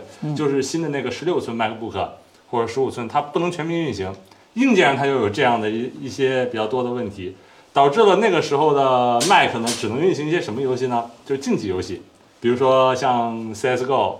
就是那这种跨平台比较怎么有什么问题吗？抖了一下。啊，行，没有问题。就是它导致它只能运行一些竞技类游戏，然后呢，包括像 CS:GO 啊，还有那个英雄联盟之类的，对吧？然后呢，国服除外，更可 气一点就是英雄联盟的国服没有 Mac 版。马服没有。对，所以说就导致一个什么现象呢？你可能会觉得有点惊讶，但是事实上，现在 Linux 的游戏生态已经比 macOS 好很多了。哎，毕竟那个对 Proton 还是挺好用的，吧？对对对，像包括大家都非常熟悉一些大作，比如说《给他爱》什么的，它都可以通过 Proton 可以无缝在这个 Linux 上面运行了。这就说明一个什么事呢？就是说 Linux 那时候它的硬件性能是没有说像苹果一样限制的很死，然后呢，它就可以发展起来。而苹果的从早早期开始的时候呢，它硬件性能限制都是比较低的，所以说硬件上就埋下这个祸根，就一直没起来。而这回的我们看到这 M1 Max 和 M1 Pro，这回它的硬件性能有一个比较大的提升。我们我反正是非常期待苹那个苹果呢，能在下一步对这个游戏生态有一个比较大的动作。我觉得还是挺悲观的。怎么说？它没办法吸引开发者去它这个平台开发，因为呃，其实开发游戏这个东西就是离不开 API 这个问问题嘛。呃，Windows 这边的好处就是它是基于一个 D 叉的一个 API，这个 API API 在那个 XDK 里头你开发的话，其实它是可以二次使用给 Xbox 的，就一步到位的。然后安卓是移动端游戏这边呢，其实 Vulkan 在安卓这边或者 OpenGL 都是比较通用的。苹果那边它虽然说支持 OpenGL，但是其实支持的非常差了，已经。它现在只几乎只能用 Metal。Metal 这个 API 呢，呃，本来在这个市场上就是一个小打小闹的一个 API，它它出自于那个 AMD 当时捐出去的那个 Mantle，然后改改成了 Metal。对。然后呢，它这个 Metal 前几年出了个二，它出了二之后呢，虽然效率提升了，但是更接近底层了，就意味着开发难度更高了。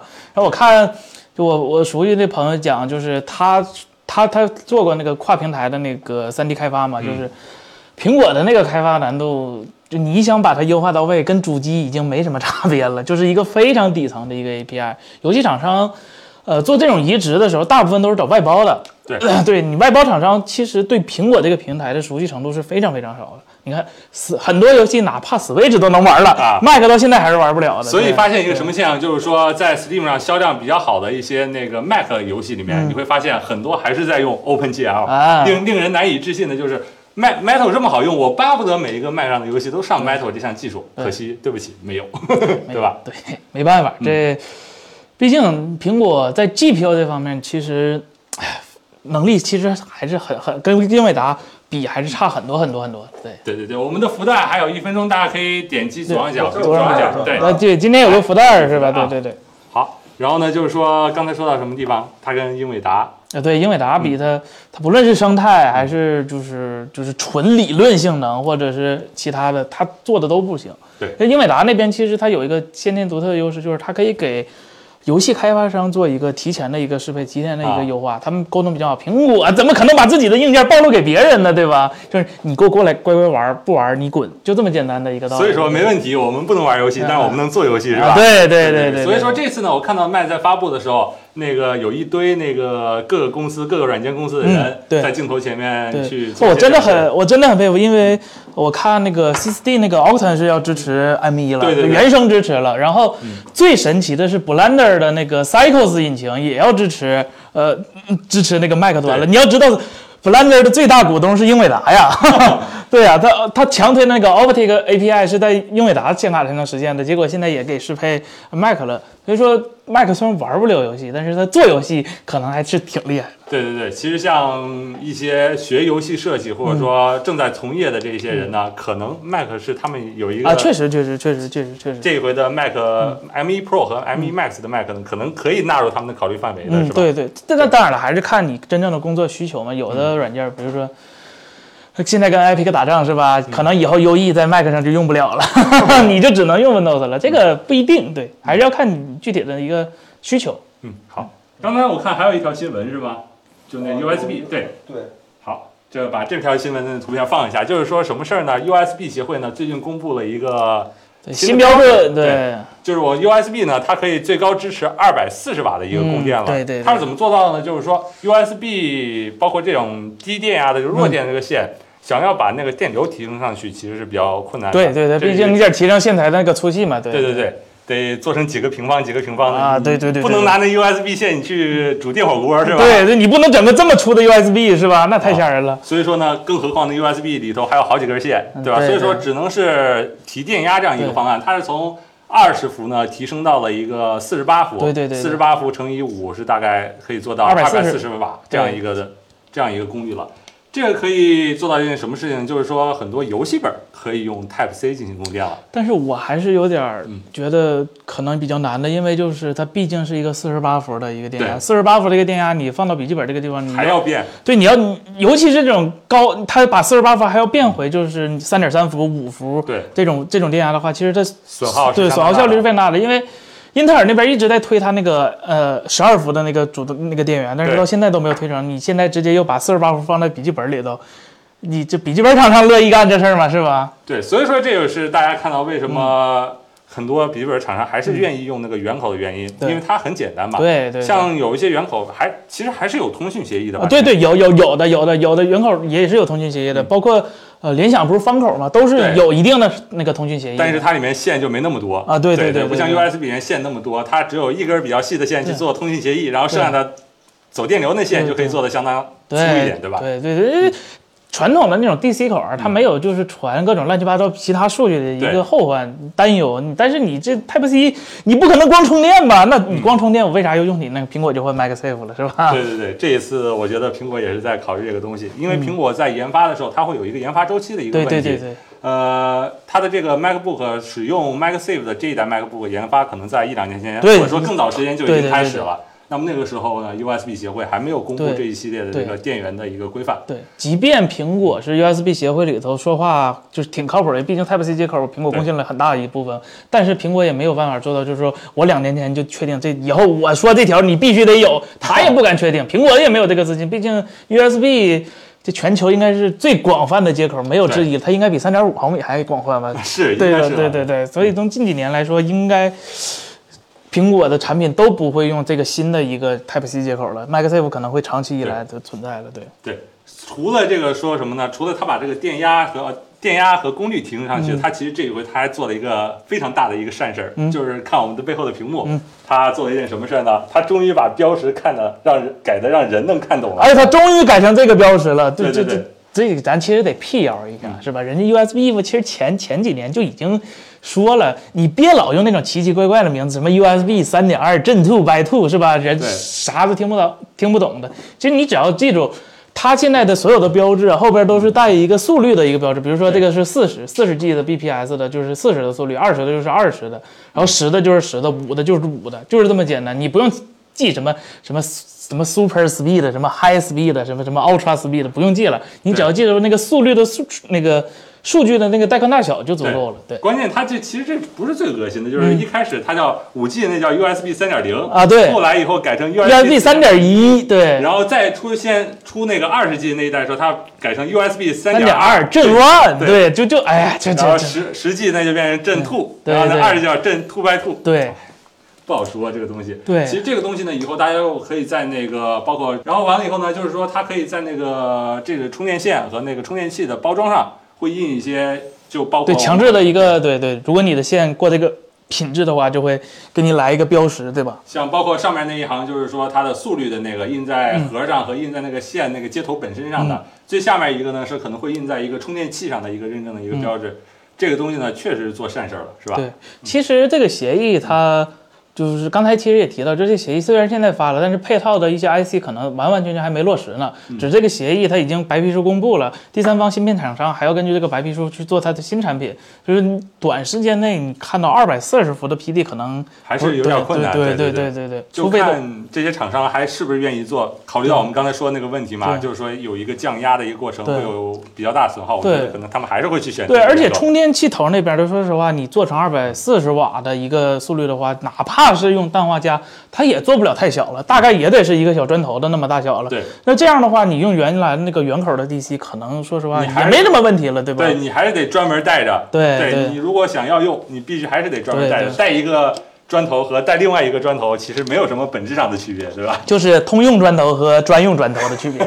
对，对，就只能是这种了。嗯，好，行，好，弹幕还有什么问题，大家可以刷起来啊！弹幕还有什么问题，大家可以刷起来。嗯，好，阿里发布的芯片啊，阿里的那个芯片其实我也看了，对吧？它那个是一个 RISC-V 的一个架构，这个芯片，呃，看参数来说挺厉害的，它找的台积电搞的五纳米代工，什么准备上都很厉害。但是 RISC-V 的最大的缺点还是生态，它不像 ARM 这边直接就是已经有了，就是很多移动的一个手机厂商给它做了一个铺垫。然后叉八六那边 AMD 和英特尔那传统老大哥了，RISC-V 还是一个非常非常初级的一个架构，呃，不能说它初级，是生态非常初级的一个架构。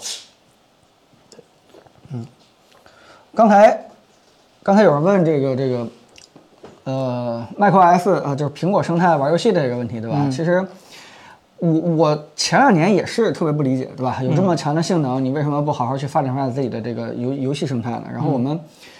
嗯，包括你们刚才聊的，其实都是一个现象，是吧？现在是很少有人能够适配这个，而且它的那个 Metal 确实做的有点太底层了。但是，呃，我后来突然又反方向逻辑去想一件事，就是假设有一天，呃，MacBook 变成一个最佳游戏本儿，大家想象一下啊，嗯，很多我们喜欢打打杀杀类的游戏，不管是什么这个巫师三呀、给他呀，可能在上面跑起来都是最最厉害的，对吧？二零七七。都可以在上面跑，甚至说是很多游戏爱好者对吧？去抢这个 MacBook 去抢游戏的话，我我我觉得会不会这个对 MacBook Pro 或者或者对这个它本身已经占领了很多专业市场、专业人群，对吧？会不会在品牌形象有些影响啊？嗯，也许你这样去想的话，可能就会发现啊，再次重申一次，人家苹果没说自己不能打游戏。上次我去苹果总部的时候，人家特意拿了一台 iMac 介绍自己的游戏性能，知道吗？哦别这么说，别经典造谣是吧？人苹果就达到文明六是吗就苹达到果苹果也说自己可以打游戏是吧？就是你们这群科技媒体一天总宣扬啊，苹果不能打游戏，然后人苹果就不能打游戏了，是吧？都怪你们。不能打三 A 级游戏，那怎么文明六不是三 A 吗？不能打最新的三 A 级。哎，这位朋友一直在问，这位叫小清新这位朋友，爱酷八 Pro 如何？什么时候的手机？爱酷八是超声波指纹的那个吗？嗯，我们之前嗯聊它超声波指纹确实挺不错的。我们当时好长时间以前我就做过那个的 PPT。我们我们当时还在直播间里边跟大家聊那个超声波指纹的一些有意思的事情，对吧？刚开始的时候，超声波指纹是那个高通一直在推，结果那个三星特别傻的就跟了，然后就翻车了，对吧？你会发现那个带了一个膜，完了以后超声波就不灵了，所以、呃对，而且还是可以就是就就就是误认假的了。啊，对对对，就这件事就导致很多银行的系统就直接屏蔽了就就屏蔽了。就三星手机就不能用我们这个工商银行或者什么，不是不一定工商啊，就不能用我们这个银行的 APP 了，所以直接彻底翻车。但是，呃，沉寂了两三年以后，呃整个的这个爱酷把超模指纹直接用起来，而且把它几个特性利用的非常好。嗯，第一件事呢就是范围非常大。对吧？你在这个整个屏幕的下方，基本上按任何地方的都可以识别指纹，不像我们平时的时候，你拿起手机得先看一眼那个白点的位置，你再点的话，对吧？那就是普通的光学指纹。但是超声波指纹的话，识别算范围非常大，你就可以盲摁。第二件事呢，就是说它支持两个指纹同时摁，是吧？当然，你说这个应用场景是啥呢？也没想好，所以爱酷直接给了一个叫做什么？有些重大付款的时候需要两个指纹，就是什么，你跟你老婆一起摁啊，这件事情才能去付款。我听起来挺搞笑的，但它其实是为了利用超声波这个特性，这件事情是光学做不了的。你看我超声波能做，所以我干脆就给你一个特性，给你去宣传宣传。但不管怎么样的话，呃，它的体验，嗯、我觉得综合下来的话，还是比光学现在我个人感觉是更优了。包括后来那个跟爱酷的人聊天的时候，问啊，他们会不会继续把这个超声波指纹去做下去，他们也就非常的小心翼翼的说，看用户反应，如果用户反应这个超声波指指纹体验好的话，他们以后就会坚持这条路。所以我觉得，呃这个这个大家多反馈反馈，对吧？超声波指纹在爱酷八上还是挺好用的。其他的功能呢？呃，屏幕啊，什么拍照之类的。其他的爱酷八什么，就就就有有啥？还有微云台，啊，对，它的微云台那那那不如那什么呀？叉七零比就差了啊，，这没法跟叉七零比啊，那个是专门去做，对吧？专门去做摄影的，而且叉七零的那个底，对吧？叉七零算法啊，我觉得蔡司调的，哎，蔡司调的，嗯，德味儿。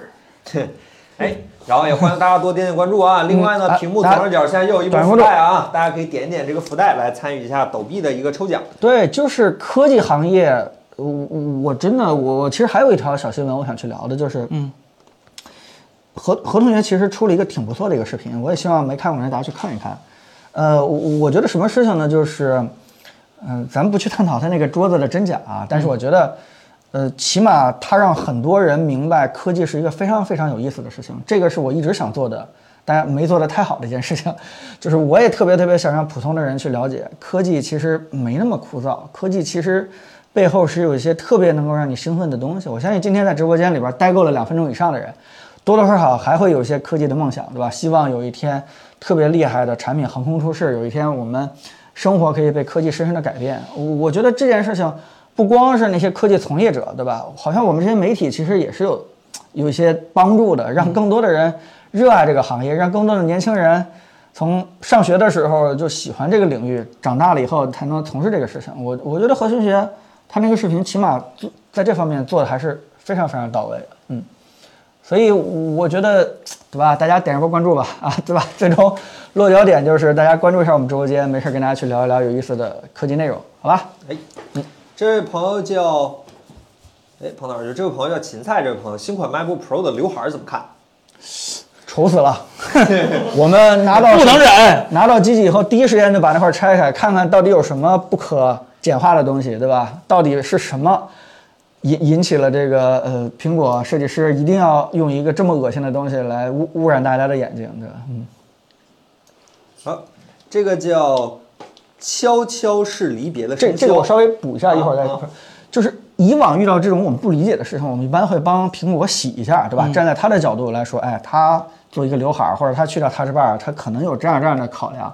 但唯独在这个笔记本的刘海屏上，就是没没不动洗不动啊，想不着任何能替它清洗的苹果也没有给出任何值得让我们就是值得让我们为它洗一洗的这个结论。对对，洗不动。就相当于作为一个爱果科技的，对吧？资深主编，哪怕你苹果在发布会当中简单说了说它的作用，对吧？只要没有那么的不可信，我们都会把它当成一个真理给大家去解释。那现在就是就你好歹说非常丑，就除了一个破逼芯片之外，你告诉大家一定要有这个刘海儿，就我们没有它有办不了的事儿。你说一句，我们也能替你着补。啊，对，这着不了不，讲理。极丑。嗯，对，然后这位贝克二二幺 B，然后还有很多朋友都在问 AirPods 三怎么样啊？AirPods 三，首先首先，好多人认为它就是一个不带耳塞的一个 Mac，嗯，叫什么 Air AirPods Pro，嗯，不带耳塞了。但是你一不带耳塞的话，你势必失去一个高频的主动降噪，嗯，所以呢，就是它是一个不带降噪的啊，不带耳塞的半开半入耳式的一个耳机，就这么简单。大家。如果买的话，知道这件事就够了。就是你戴入耳式的不太舒服，你就喜欢戴这个半入耳式的开放式的，那那基本就是它了。但是如果说是去聊一些深的东西的话，就是它上面的空间音频彻底把整个的耳机产品线，我觉得给补齐了，就相当于苹果以后可以大胆的大跨步的去发展空间音频这件事情了，因为它的从低到高的耳机它是都具备了这空间音频功能了。它 AirPods 二还在卖哦，还在卖是吧？啊，官网还在卖。差四百块钱，差400一个一千，一个一千四。嗯，这个叫俏啊，朋友叫说，但是呃，对，就是因为空间音频的重要性，我们不停在强调，它真的是一个未来的技术。但是你现在拿到它，嗯，没啥用。呃，就是或者说不能说没啥用吧，你唯独的能够感受到的就是看我们直播的时候啊，你你如果戴的是带空间音频的耳苹果耳机，你把头扭过去以后，哦哦，这样啊，嗨，我还以为抖音有空间音频呢，吓了我一跳。啊，对，你可能会觉得有些声音是从你这个手机去发生的啊，不是在这个耳机里边发生的，可能也就这点儿感受到的一个区别了。但是这件事情对音质有什么改善，对这个整体的 AR、VR 有什么改善，我们现在什么都感体会不到啊。这些东西它是未来，而且对科技厂商来说是一个非常重要的未来，但是它对于我们消费者来说现在用处不大。我们好几次评测也提到这件事情，嗯，但是呢。没有空间音频的耳机厂商现在就可以撤退了，对吧？该被收购的、该这个卖的、该改助听器的就赶紧赶紧改了。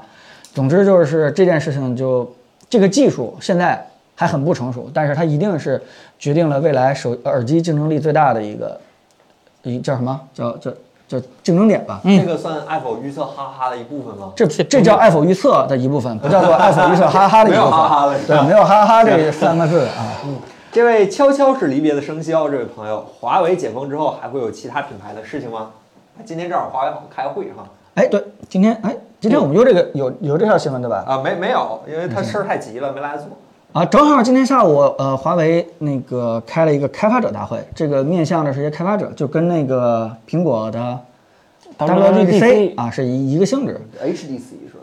呃，对，呃，它叫 HDC 对吧？它会上呢，重点的宣传几件事情，除了呃宣传他们这个鸿蒙的系统已经覆盖了全球的多少一点五亿台，人群，但是我觉得在技术点这块儿也发发发了一些这个还算有意思的东西。嗯，第一件事就是，既然是一个鸿蒙是一个微内核的东西，微内核最大的优势其实就是分布式计算，而且我觉得挺开心的一件事就是，人家鸿蒙真的是把分布式这件事情不停的往前去推，对吧？总是有一些分布式的新的功能在给你，对吧？在给你推出来，像这次那个分布式游戏，呃，也算是一个。你别不说话好吗？这个我 我怕我一说话，直播间就没了，所以我还是闭嘴。啊，行好，那那那好吧，那我这种有经验的人尽量多说一点，就是这种分布式的东西，起码不停地在这些特性做好了一个就推出一个，做好了一个推出一个。我觉得这件事情，嗯，如果让我去想象的话，我觉得这是一个非常对的事情，因为你的优势就在这块儿，对吧？你为什么不把这块儿再做的极致一点？分布式计算无非就是说，它真的是用一个微内核加各种模块的一个组合，彻底打破了一个大脑和设备之间的一个隔阂，就相当于你运行鸿蒙的那个设备相当于大脑，那么它的屏幕、它的计算、它的各种呃，这个叫什么肢体到底是本设备还是外部设备，对它来说其实没有太大的所谓，所以就有一种叫做万物互联的一种感觉吧。虽然这是一个营销词汇，但实际上也差不多是这么回事儿。那就应该把这个特性好好去利用利用，尤其是自己的生态，对吧？这个嗯，好好去做做，就包括今天。呃，发布会上那个，你手机跑一些东西，你直接可以用电脑的 GPU 去炫嘛，然后整个生态的内容直接拖来拖去的，这件事情我觉得都是鸿蒙自大的一个优势，它就应该好好把这个优势再发挥的大一点。我觉得现在鸿蒙其实最大最大的问题就是，它它自己做做手机这个市场份额越来越小了，就导致，对吧？它它失去了一个叫什么主干，它它它可能，嗯，华为因为被禁这件事情，就导致它它它可能。想推一个系统，最好最好是有自己的硬件冲在前面打先锋，但是他现在可能失去了这个冲在前面的一个先锋了。这件事情也是他，他很难去改变这件事情。所以，鸿蒙真的能不能推好的话，这件事还难度是非常非常大的，对吧？呃，也得看其他的品牌是否能认可这个分布式这件事情对他们产品起到的一个优势作用。嗯，然后呢，大家欢迎大家多点点关注啊！你看我们连这个问题都说了是吧？大家多点点关注了，谢谢大家。这个然后教一下大家怎么点这个关注啊，就是我这演示不了妈，我是咱粉丝好。你你那个小灯为什么不亮，森森？嗯，你为什么没有爱博科技粉丝牌子？这粉丝牌子都掉了，这儿这还有时间的这儿啊，这儿正常来说应该，假如说你是新进来的观众的话呢，这儿应该是一个关注，但是没办法，我是爱宝科技粉丝牌子，我也是铁粉了，我也是爱宝的形状了，是吧？点一下这个就是我们的关注了，然后呢，我们不管是有直播的第一时间的预告，还是说我们有新视频，还是说我们直播开播了，都会给大家推一下这个小小的一个。啊、提示，然后帮大家不错过我们的直播，非常感谢大家，好吧？就在这里点一下这个小小关注，好吧？好我这铁粉，好吧？哎，确实。得亏你中间插一句，要不再听下去我都要笑了，憋不住了要。啊，对对对，啊，所以刚才接着我们刚才的问题去聊，好吧？啊，哎，这位朋友问了一个很有趣问题，叫念一思一这位朋友想给自己手机换个电池，有什么品牌推荐吗？他说官方没得换，可能是因为手机型号比较旧了。我们意见是换个手机。现在你只能去找官方换电池的了，对吧？现在除了 iPhone 还有第三方电池去做的话，其他的品牌就不值得去做一个叫什么叫叫第三方电池了其实。iPhone 也推荐你去官方换电池，嗯，保证安全。iPhone iPhone 即使 iPhone 也急需急推荐你去官方去换，对吧？这个有保障。嗯，然后这个叫亲爱的小帕帕，哎，大家还是很关心老罗的事儿啊，就是老罗会不会在谋划什么产品？包括你，你有没有什么内幕消息跟我们分享一下？嗯首先呢，呃我没法给大家去分享现在的一些内幕消息，但我觉得能说的就是，即使是去年我们刚他在刚做直播的时候，我们跟他去沟通交流的时候，他也时不时的会流露出一句他将来一定会做电子产品这件事情。嗯，其实当时我跟他聊天的时候，呃，有一个话题就是。呃，就是你你既然做直播了，对吧？罗老师，既然你已经做直播了，那你为什么不把自己的形象变成一个，呃，认真去做直播，像李佳琦一样，把自己带的每个东西都了解的非常清楚啊、你为什么还去简单去聊了一下你做直播卖货是为了还债这件事情？因为说句实话，你为了还债这件事情是不能促进大家去购买下单的，一定是你了解这个产品，产品好。大家才去购买下单。你为什么还去做一个形象，说是人设，就是我做直播是为了还债这件事情？我当时就特别不理解，我觉得这件事情可能会阻碍罗老师去做这个直播的转化率这件事情。但是，人家罗老师想得很清楚，对吧？人家我我就是要做电子产品啊，我就是要回归科技行业啊，我就是要做这个某某这个产品啊，所以。所以他不在意这个人设可能会对他做直播有一些这个转化上的一些小影响，所以这个人相当于从私下的表现来看的话，回归科技行业的想法是异常坚定。这件事好像经过这个一年多做直播带货这件事，完全没有任何的打消抵消，对吧？所以，所以我听到他如果明年春天真的能够回归科技行业的话，我还是觉得是一个挺叫什么，对吧？值得期待一。对，《甄嬛传》大结局嘛，《甄嬛传》大结局希望是喜剧结局的，咱别希望是悲剧结局 啊。，lighting 接口会被取消吗？这位叫小白菜这位朋友，这为什么不会取消呢？当然会取消了，以后都是没有没有线的世界了，是吧？对你这个问题问的不对，你如果问 Lightning 接口会不会换成 Type C 对吧？我们可能还有一些聊的可以争论的，但是自己换啊，可以强行自己换。但你要真特喜欢自己换也行，是吧？嗯，你要是聊这个 Lightning 会不会消失，那肯定会消失的。哎苹果推 MagSafe 推无线这么长时间了，对吧？就希望你们能够用起来。对，而且对于我们这爱否这种第三方做无线充电板的厂商，对吧？也不管，要是还只很支持，就说明希望无线充电这件事情更加普及嘛。嗯嗯哎，这位所爱隔山海这位朋友，谈谈 Apple Watch S7 怎么样？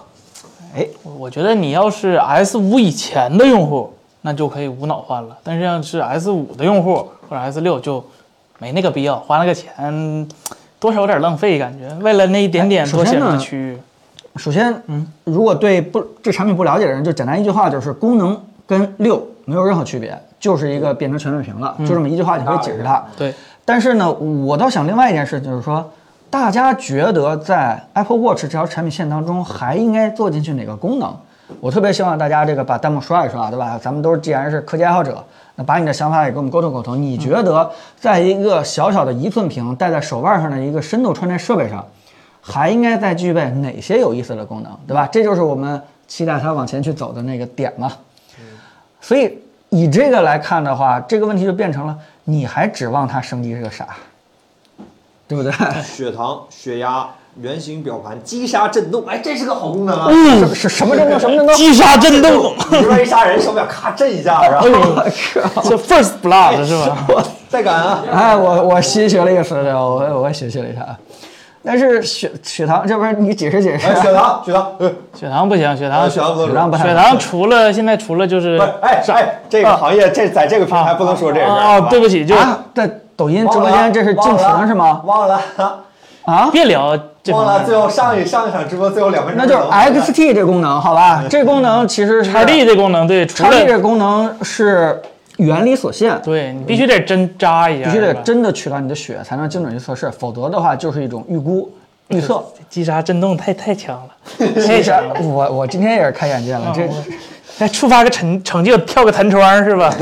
服了服了，这咱们直播间的粉丝们真的有水平啊！这这这这这这功能，这这这功能在美国开挺好的，咱国家兄弟，你前面这个五五零这个是是什么呀？是五百五十级的抖音用户，有点厉害啊，兄弟！还还有什么还有什么功能对吧？击杀这个事情又又变成上一个话题了对吧？小小小麻醉针，哦，哦，噔噔噔噔，对吧？就这样的是吧？嗯，我得咱们说点正经的行吗？咱们大家还是觉得说这个 XT 这个功能，哎呀，什么垃圾平台来叉 T 这功能其实这这是原理所限啊，你你总不能逼着这个呃苹果给你出一个预估的哄你玩的逗你玩的一个功能，对吧？我我觉得这件事情不太靠谱。嗯、今天呢我们不带货，对吧？我们这个没有任何的小黄车，今天就是跟大家聊聊天儿啊大。家有感觉这个留在直播其实有意思的哎话，欢迎点点我们的关注。留在我们直播间的人，希望就是你纯的科技爱好者。你要不纯，对吧？你就可以赶紧离开了。真正留下来跟我们聊天的，都是能够 get 到我们的笑点，对吧？get 到我们的这个呃兴奋点。嗯，这位叫 Lolly 零这位朋友，如果没听错的话，因为下一代会取消刘海吗？是指电脑还是不可能？我我不应该问这个问题。我说嗯 下下下一代会保留刘海，然后对添更多的东西。对对对对，下两代吧，我觉得下两代都不会都不会取消呃。刘海不对，啊，现在那个呃，首先啊，我提醒一下凯伦们，咱们好像有一个赌，博的吧？我们是那个屏下指纹的事儿，是不是？啊啊，啊，对，我们我们兑现可乐得给大家抽出来了，是不是？嗯嗯但是屏下指纹这事儿，我觉得是靠谱的。哎呀，你没看九月二十八号，郭明奇所在那叫什么天风资本还是叫什么，我忘了啊。人家又出了一篇文章，预计带屏下指纹的 iPhone 可能会在二零一四年下半年出货。二零一四年，啊，不不，二零二四年，说错了啊。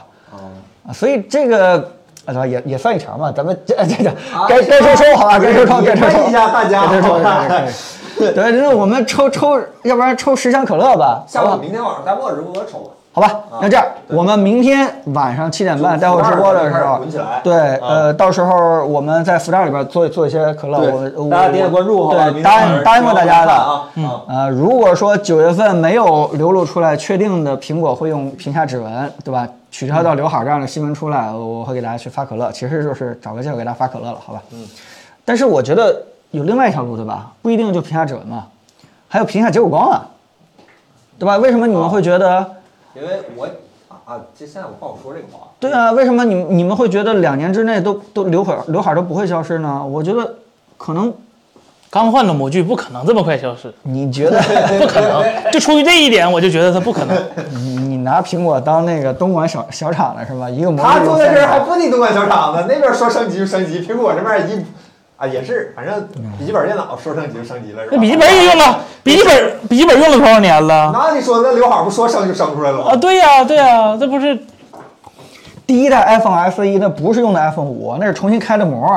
你们哎对吧？你们不要把人家苹果想的那么，对吧？那么那么小厂。那不缺德是吧？啊，对这个，其实评价结果观，我觉得这件事情是挺有可能的。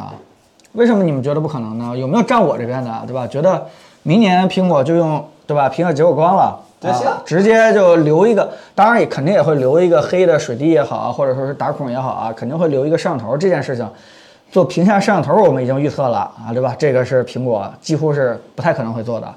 但是屏下结果光这事情，我觉得我我觉得挺有戏的，对吧？叫什么？嗯，iPhone 过了五年，终于追上那个那个呃母公司的什么哪哪哪哪一代产品 R 一 R 一对吧？终于追上了母公司的 R 一了，用了这个前置打孔屏了。这个事情一想象起来的话，就就挺开心的，啊，哎，我见过一次屏下结果光，中兴的那个，嗯嗯，至少我看的时候还不太行。嗯、你是什么时候见那个中兴的屏屏下结果上半年吧？今年上半年见的中兴的屏下结果光是吧？对，不太行，而且它那个只能同时实现结果光。这样这样对吧？这个大家这个觉得站我的啊，明年苹果可能会出屏下结果光，只留一个圆摄像头打孔的，对吧？大家这个打下二，好吧？那个如果站森森的话，觉得刘海还能再保留个三四年的，你们打个一，我看看支持的谁多，行不行？肯定能剩很长很长很长时间。对吧？你们看我看支持的谁多的啊啊！行行好，你看那这不是一吗？一呀二也很多，二也很多的，二很多的，我告诉你们。哎呀，是吧？所以这件事情啊、我们还是心有希望，对不对？我们不能这个就认命了，我们就不能说是不是，关键你心有希望苹果没希望啊，人不不听你的领导。刘海儿从 iPhone Ten 开始欺压我们这么长时间，我们已经习惯了。我们对吧？我们不能就这样逆来顺受的，我们得反抗，我们得心有希望。我们我们觉得这件事情，对吧？迟早就对吧？就就要被扫进历史垃圾堆的。这件事情一定会被证明，这个是一个过渡技术啊，对吧？嗯打不过就加入，苹果会做折叠屏吗？应该不会吧？哎，这个可有信儿啊。哎，这个这个挺挺有意思的一件事情。啊，主要是现在科技树上好像遇到一个分叉，就是我我认为苹果未来的那个呃关于移动大屏幕的技术其实两个嘛，一个是你要么走折叠屏嘛，嗯，你要么走这个 AR 眼镜嘛，嗯，就这件事情是两种路径，但都解决的一件事情，就是说让你视野能够再大一点，对吧？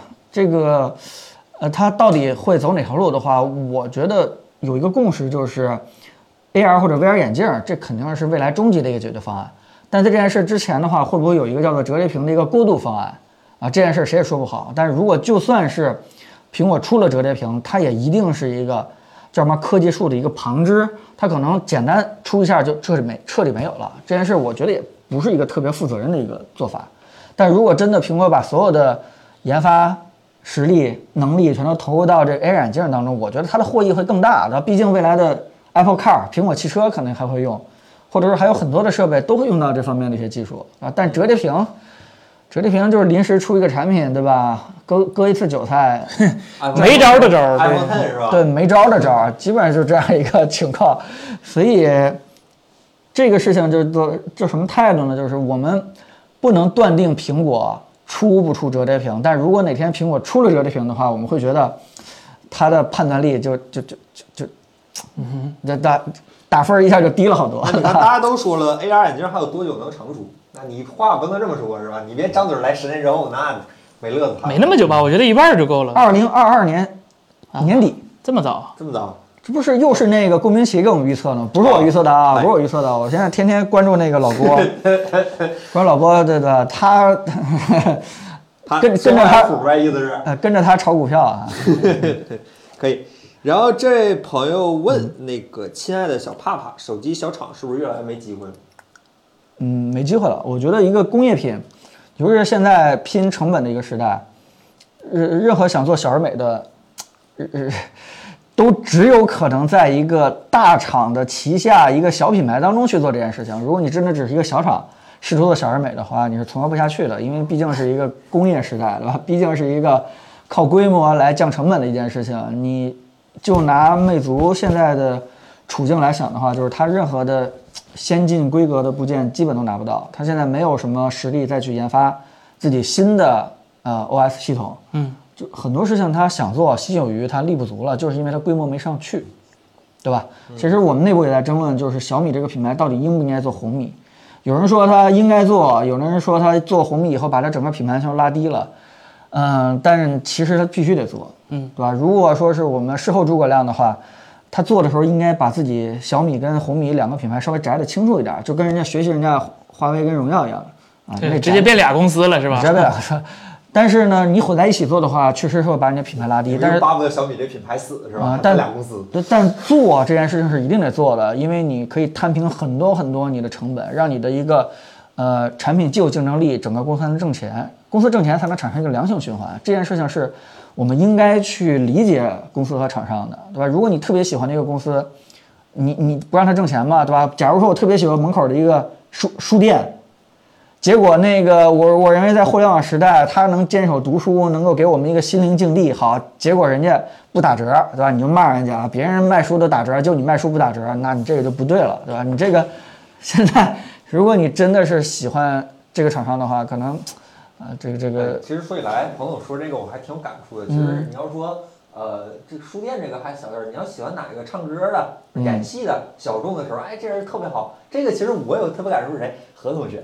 啊，我何同学五万粉丝不到的时候我就关注他了，嗯当时我还在公司里喊我说这个小伙未来肯定火啊然后没想到火的比咱们还凶是吧？就说这个事儿，就是呃这个心态呀、还是得调节一下是吧？你不能指望人家不好是吧？你喜欢一个东西，你得指望人家好是吧？大概这个事儿。就是你得亲自的有实际行动去支持人家的，嗯 所以呃，小厂未来越来越没机会了，真的没机会了。我还记得当年很多人都在做手机的时候，对吧？如果大家还回忆起来，当年的手机品牌啊有多少啊？那么多人都想去做手机，而且付出了一些实际行动，甚至我还记得。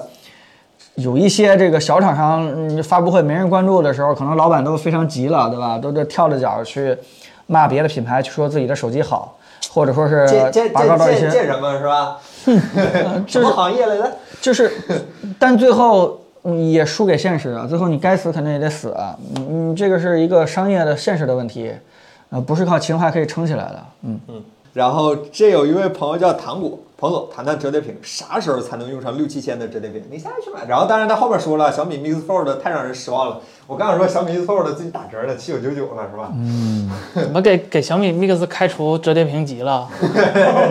他不配。哎，说到这个 Mix 折叠屏，对吧？真是我们做评测的时候，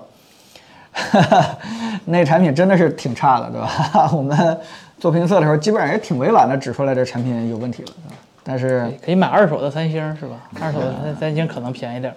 但是我是觉得当时还是有不少评测在吹捧这款产品，我觉得，对吧？评测行业不太像我想象的那个样子。哎，那么，哎，，没回答完人家刚才哦问题。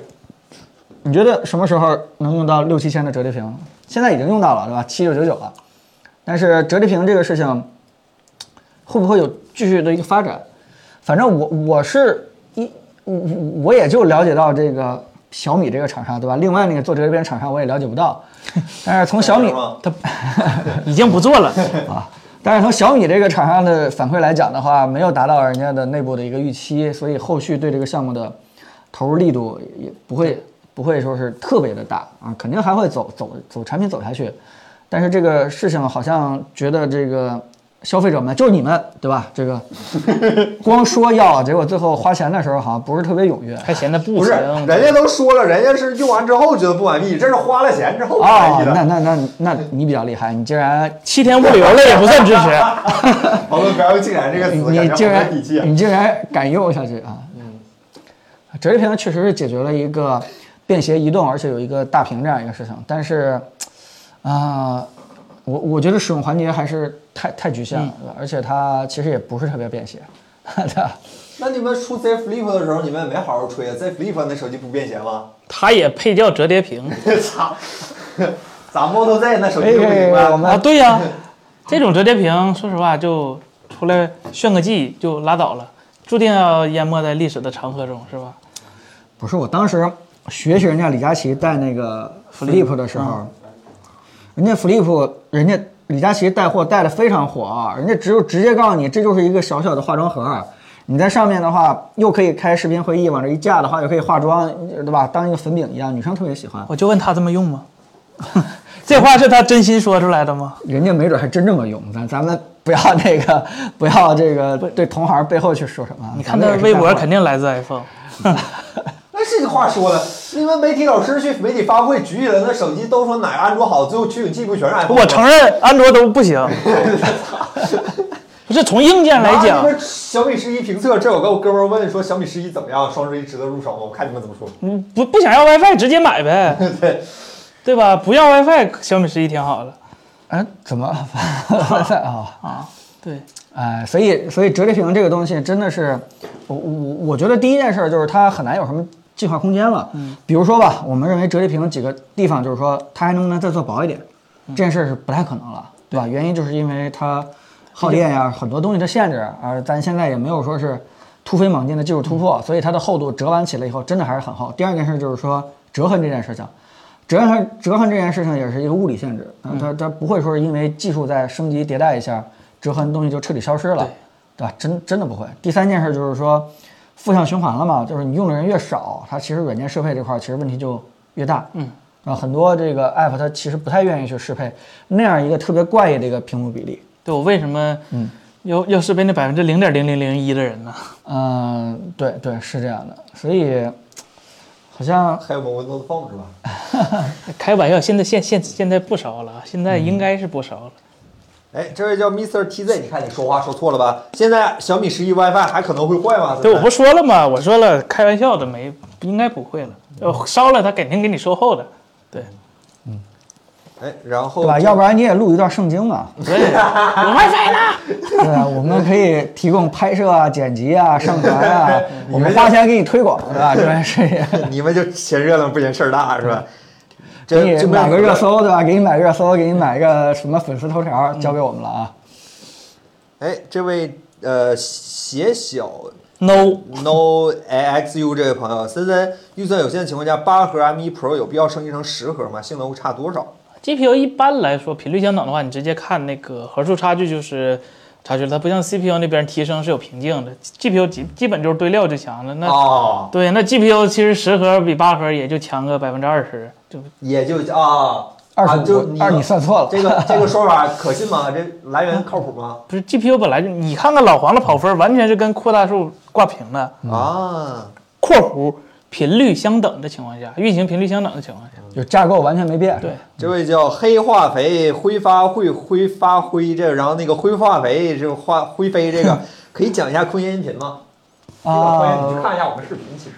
但但别别别别不要这么说，我们直播间如果有朋友们真的问出问题了，我们就认真给您去回答一下，好吧？嗯，虽然我们大概回答过，讲不清楚。呃，那我们也，那我尽量去简单给你去啊讲解一下，对吧？我我首先音质这件事情是一个玄学，老少们经常去用一些什么什么感觉上的东西来评估一个耳机的音质，为什么是这样子？就是因为音质是有标准的。为什么我们在电视上从来没有听过玄学的东西？就是因为它色彩我们是可以去测试的，但音质这块儿它没法测试，因为我们每每个人的耳道对吧不一样，对吧？这声音不一样，而且还有一件事就是你的这个呃音箱传到这个你的空间环境里边儿，再反射到你的耳朵里面，音质也全都变了，而且每个人是因人而异的，又不可能在我们的耳骨里边儿就放一个探测仪，所以这就是导致声音到底好坏这件事没有被科学监测的方法，所以才导致一些老烧们不停在用一些那个那个呃叫什么玄学的词语来忽悠忽悠你交钱。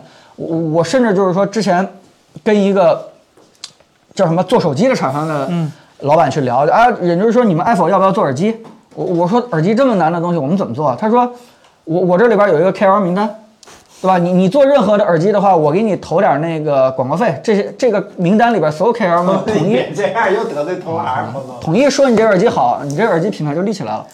呃，整个这个行业现实就这么回事儿，对。但是空间音频它解决了什么事情？空间音频解决就是说，它通过 N 多的传感器，而且非常复杂的计算，呃，叫什么计算声学，可以把你的耳朵里边的这个这个内部的声音可以监控到，并且可以实时的监控到你的头摆的姿势，嗯，朝向、动态，它来模拟出来，对吧？这声音的方位和这个大小以及音质。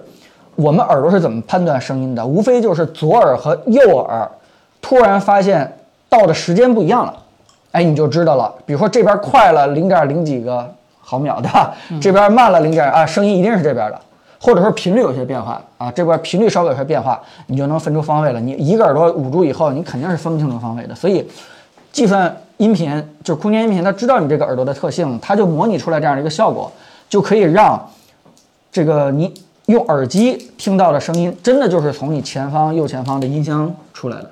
当然，这是一个理想状态了。现在的计算音频受限于它的算力，呃，算法还在进步当中，它努力在模拟，但模拟的还不是很像，所以效果就比较差。但是这个方向是对的，因为只有这样才能够彻底的把音质这件事情通过科学的方法来给你得出一个量化的标准，就是你听到的耳机音质到底跟音箱一样不一样。所以，嗯，空间音频简单来说的话，就是把一个玄学的东西彻底揭穿，变成一个计算科学，而且，嗯，你要说更遥远的，对于这个 AR、VR，对吧？空间的这种声音，就是如果右前方来了一个来了一发子弹，它的声音一定要也模拟是右右前方来出来的，这些有点太远了，我们就说，呃我们就不说了。但是它对你现在此时此刻的音质改善是一个终极途径，终极途径。所以我我一直在强调空间音频对于耳机来说的一个重要性，而那些传统做耳机的只会做两个铁片儿，对吧？给你做一个这个动铁也好，做一个什么单元也好，这种厂商失去了计算能力，它没有这种做芯片的能力，没有这种算法的支撑，没有各种传感器的支撑的话，单单还是把耳机当成一个叫什么传统的小喇叭来做的话，这种厂商你就别再指望让他们，对吧？这个告诉你怎么包它耳机，用了一个什么这个声学的这个振膜，给你做了什么这个，对吧？什么高高阻抗的什么，对吧？很难推动的一个振膜，哎，我觉得这些事情就别说了。你一切在计算科学的、有数据支撑的环境之下，这些东西全都暴露在阳光之下，你骗不了以后以后忽悠忽悠不了任何人了。所以这就是我认为空间音频的一个重要性。嗯，我我希望能给你解释清楚了吧？OK，然后这位叫王有钱这位朋友，iWatch 的心电图和血氧是不是医学指导意义不大？哎呀，又说医学了。不一样，嗯我我怕这这，首先这个呃，在不同国家、不同地区是不同不一样的，因为有些地区的国家和苹果建立一个比较好的沟通，就是他们有的个别的医院会承认这个 ECG 这个心电图有一部分的参考意义，可以用来给你的呃私人医生或者是医生们。就是看一个你最近的一个心脏的一个情况，他们会根据这个做参考，但也不可能完全依据于这个。但是在我们国家，或者是在我们国家的医院，它是不承认这个，呃，就是听着 i 好 p 像很不靠谱，还承认这个的。呃，对，就是它是需要一系列的跟那个，哎，卡哥说，它是需要一系列的那个科学验证来证明的。就是我们国家毕竟人这么多嘛，他你要是突然承认了这个，那万一出了事儿，谁给你负责是吧？这事儿你说你信了，医生不敢说，你必须信这个。好了？好了你，刚刚网有点卡。哦，啊，嗯，好，卡了啊，不好意思，不好意思，刚才卡了是吧？对吧？然后这位叫一朵小茉莉这位朋友，彭总怎么看待苹果也造车，会走豪华品牌的路线吗？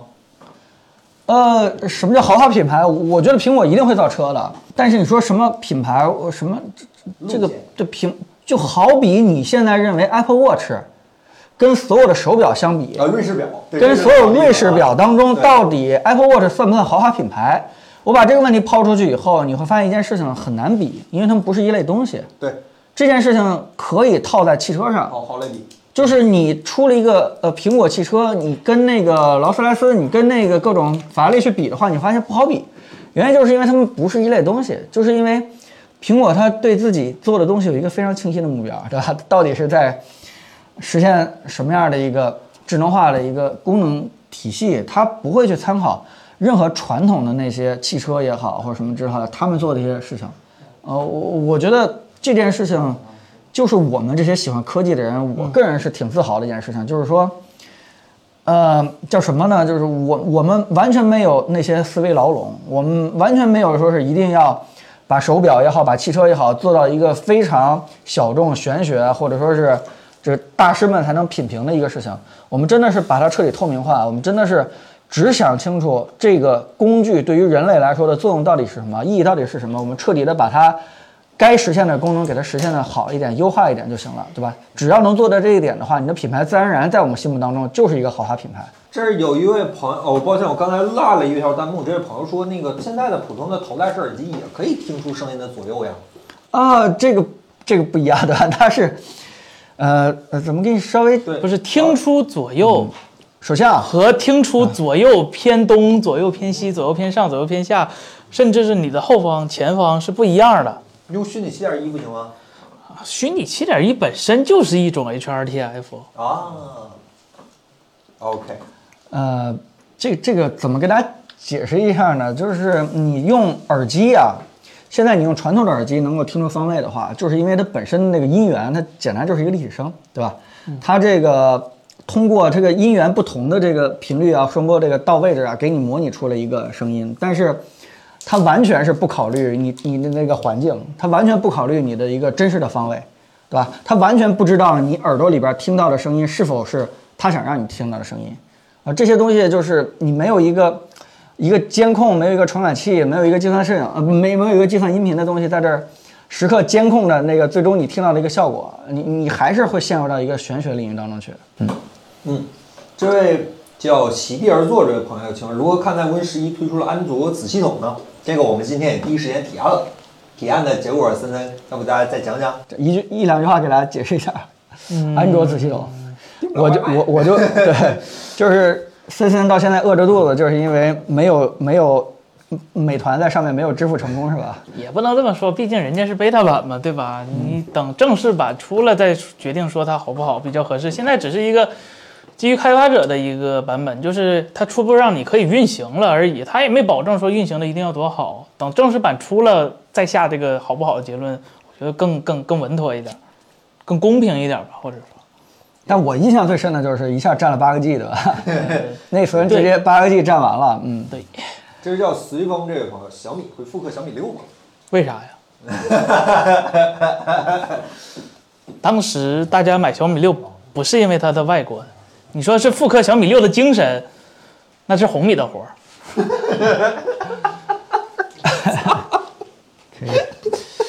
这对不起，个我有点没忍住。好，呃，对，哦这还是你们会学啊，会学这个，会学这个，阴阳科技都哈，老阴阳了，这都啊，是。阴阳阴阳。我我一下还没反应过来，我乐了一下子。嗯，行，这个对吧？会等自己的手机什么时候卖不出去的时候，他就会不停的复刻这个，复刻那个啊。哎，这位叫小胖学，哎呀，这位叫小胖学语文这位朋友，就是什么样的人群适合新 Mac？应该是 MacBook Pro 对吧？我这么理解了，不知道前面有没有回答，我没回答过啊。你觉得，朋友，你觉得什么样的人适合新 MacBook Pro？不嫌弃刘海儿的朋友，我我我我觉得，呃，什么样的人群？首先，人家苹果对吧？嗯，已经给一些这个专业人群已经做好了挺好的一个定义。他在发布会当中，不就是那个 Final Cut、Logic 还有什么不停地插够的啊，就是插做扣的。游戏啊，Octane 啊这这出点这三 D 对。哎，就你用这些的人群，你就你就买 MacBook Pro 嘛。但凡是苹果发布会已经给你定义的非常清楚了。官网没吹的，你你就别想。哎，苹果是一套闭环的生态，就是一个闭环的生态。人家说了，我们是一个软件公司，对把这个软件给你做好点儿，顺带给你配一个硬件。对，所以它它性能是强了，但你但凡想玩个游戏，你别选它，对吧？说说，哎呦，我我还在做一个 PPT，我还在那个那个没事儿上上网，浏览浏览网页，但是我听到别人说这个产品性能特别强，特别无敌，英特尔、AMD 都不行了，那我是不是应该买一台？你别想，哎，别，彭总这句话有点不对，我想说，你做 PPT 还是得买一台 Mac 是吧？还是得买 Mac。可以，为只什么只？能用 Keynote 啊，苹果只能那个 Windows 只能用 Office，呃，我没有 Keynote 就没有我们 Keynote 那么好好用好用。啊，好好明白不是，那 iPad 也行啊。对，也行。啊，对对对也行。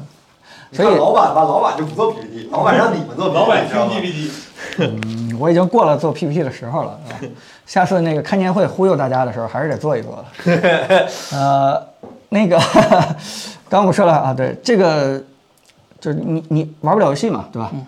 其实会不会有这样一个阴谋的感觉？就是什么阴谋论？就是说，哎，苹果会不会故意在限制游戏在自己的平台上的运行，好保持自己 MacBook Pro 的一个高端、专业、professional 的一个形象，对吧？千万别让那些臭打游呵，戏那他每次发布会都 臭打游戏的人在我们的 MacBook Pro 发布会上为。啥每次都对呀？对呀、为啥每次都得演示个游戏？开发者大会上，你看我们有我们演示游戏都是什么高端游戏，对吧？文明六啊，我们还演示哦，还演示无尽之剑。那个文明六高端，我们 Windows 也能高端的。啊，好吧。我们 Windows 上有风铃月，有大神，你们 Mac 上有吗？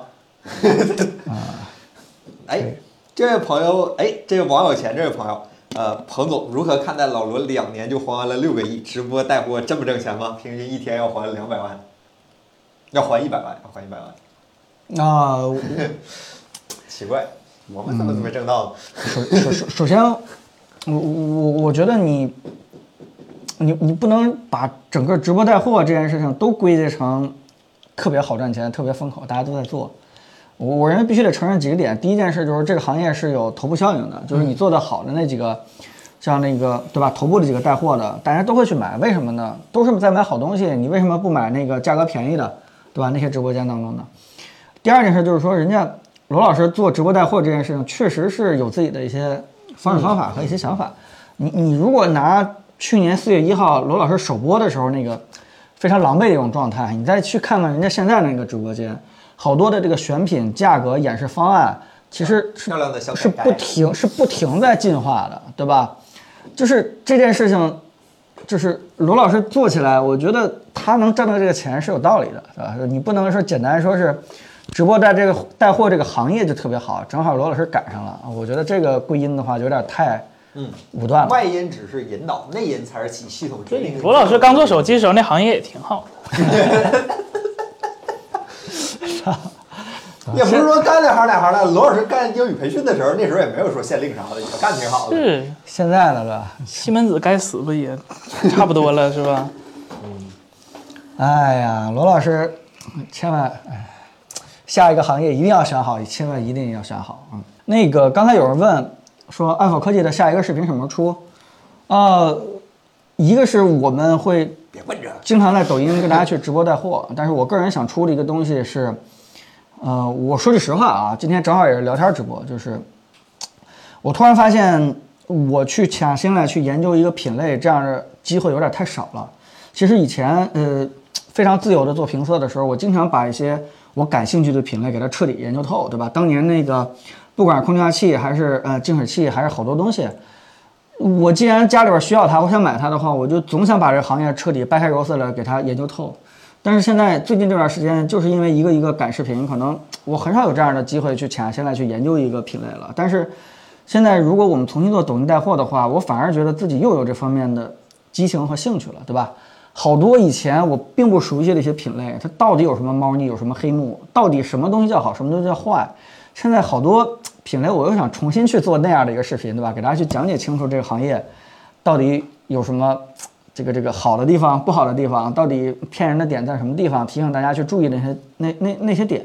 我如果要做的话，后面我可能去往这方面选题去做一做。当然了，既然来抖音这个平台，我可能也会做轻一点，对吧？我我也不会做那种特别重的视频，但是我对于那个传递的信息、内核的信息，我觉得还是比较的执着的。我还是希望能够给大家传递更硬核的东西，好吧？对，大家想，大家可以提一下你们对想看彭总出啥，好吧？所以这个需求不好提的，朋友们。对，所以我也想知道大家真的想研究研究市面上哪类的产品，说是还是希望整个电动车啥，那玩意儿我们测不起。对，还是希望我们去像用以前的那种爱否精神，对吧？对把这个这个行业彻底给你讲透，到底这个小米为什么便宜，到底贵的东西贵在哪儿，对吧？这这个对，你想看我们想做什么，你也别光说我们聊人，好吧？你们想看啥，我们就想想办法嘛。对内容多的话，我就给它分成一个一个短视频嘛，对吧？给它分成几期嘛，嗯，行行，这我我脑子里都有思路了，现在。能不能藏实体是吗？你别强化别玩这个又又进进去啊，我玩这个我们不玩这个，嗯嗯啊，，Model Y，彭总，Model Y，我也想看彭总你测 Model Y，我。也想看，全办公室人都想看。为什么不想看我评 Model X 呢？那那玩意儿有啥意思？我我想看 Model S 的彭总，我想看 Model S。眼镜儿，哎，手机评测完了，完了，泄气了这一下。哎，森森，我觉得有一个问题问你挺好的。有一个朋友问这个路由器和手机 WiFi 断流这件事情到底怎么回事儿啊？我觉得这个问题问森森简直太合适了啊！这首先先排除一下你家网络的问题，对吧？就你直接把网线插到一个电脑上，看看这时候有没有问题。如果这时候就有问题，那恭喜了，那你可能得换运营商了，或者是投诉了。如果这时候没问题呢，你先看一下你。你这路由器多长时间没关机、没重启了是吧？你别整它它它虽然是二十四小时工作了，但它不代表你三百六十五乘二十四小时它工作的一样很好是吧？偶尔定期的时候给它重个启，让它缓一下。然后呢，就是再看看你这个路由器是不是就是就是虽然路由器性能很强，但是离你的实际距离可能比较远，比如说隔了一个承重墙是吧？那啥路由器都没用，除了伽马射线啥都不行是吧？这个比较好。然后。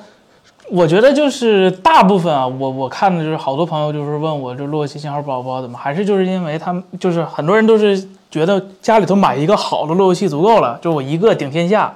其实我个人更推荐你是在不同的屋里头放一个差不多的路由器，这个效果其实是更好的，能保证你每个角落里头都能有信号。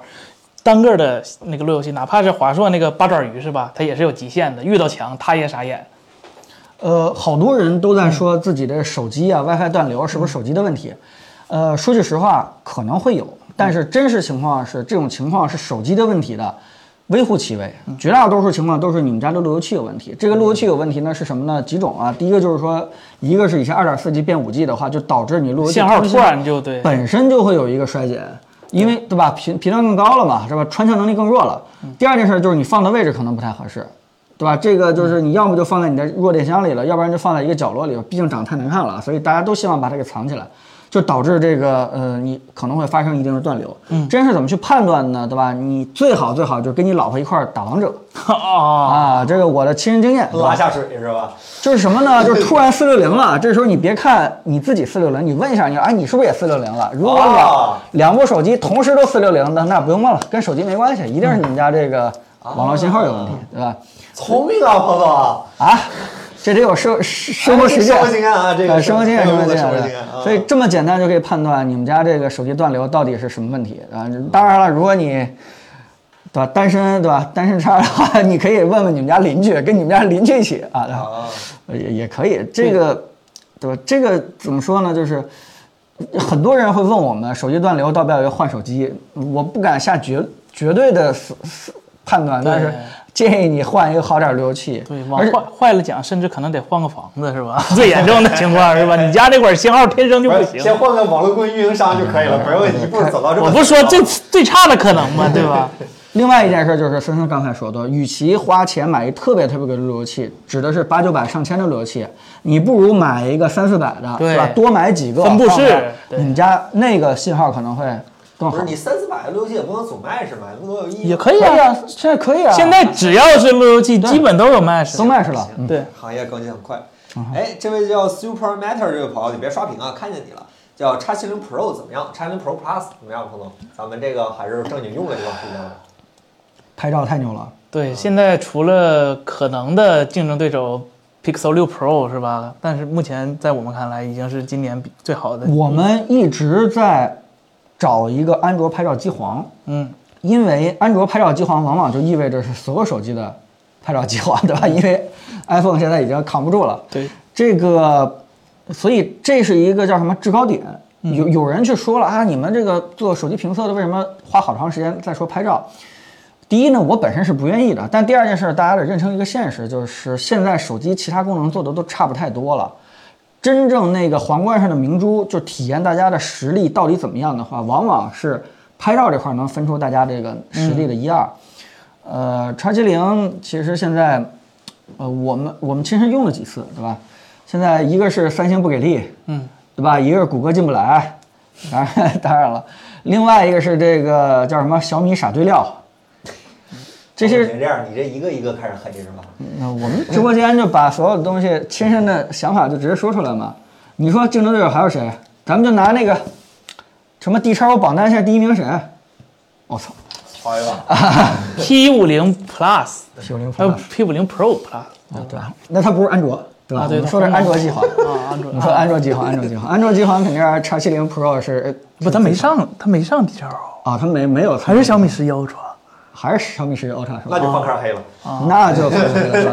哎，视频呢？它用一个 Gen 一的一个芯片，看起来对你上 D 叉 O 得要钱。上 D 叉 O 要钱是吧？给蔡司钱了，不能再给 D 叉 O 钱了，啊，你？真的别去那个 D 叉 O 那个榜单了，真的是，哎呀，我觉得开创了一种我们想都不敢想、前所未闻、前所未见的叫什么保护费的收费模式啊！这件事情，咱们可不可以挣这份钱啊，彭总？我们也想挣这份钱啊，那拉不下来这个脸。等哪天，等哪天，对吧？我们这已经是吧，穷到已经可以拉下这份脸的时候，我们也来一榜单，对吧？啊，可以。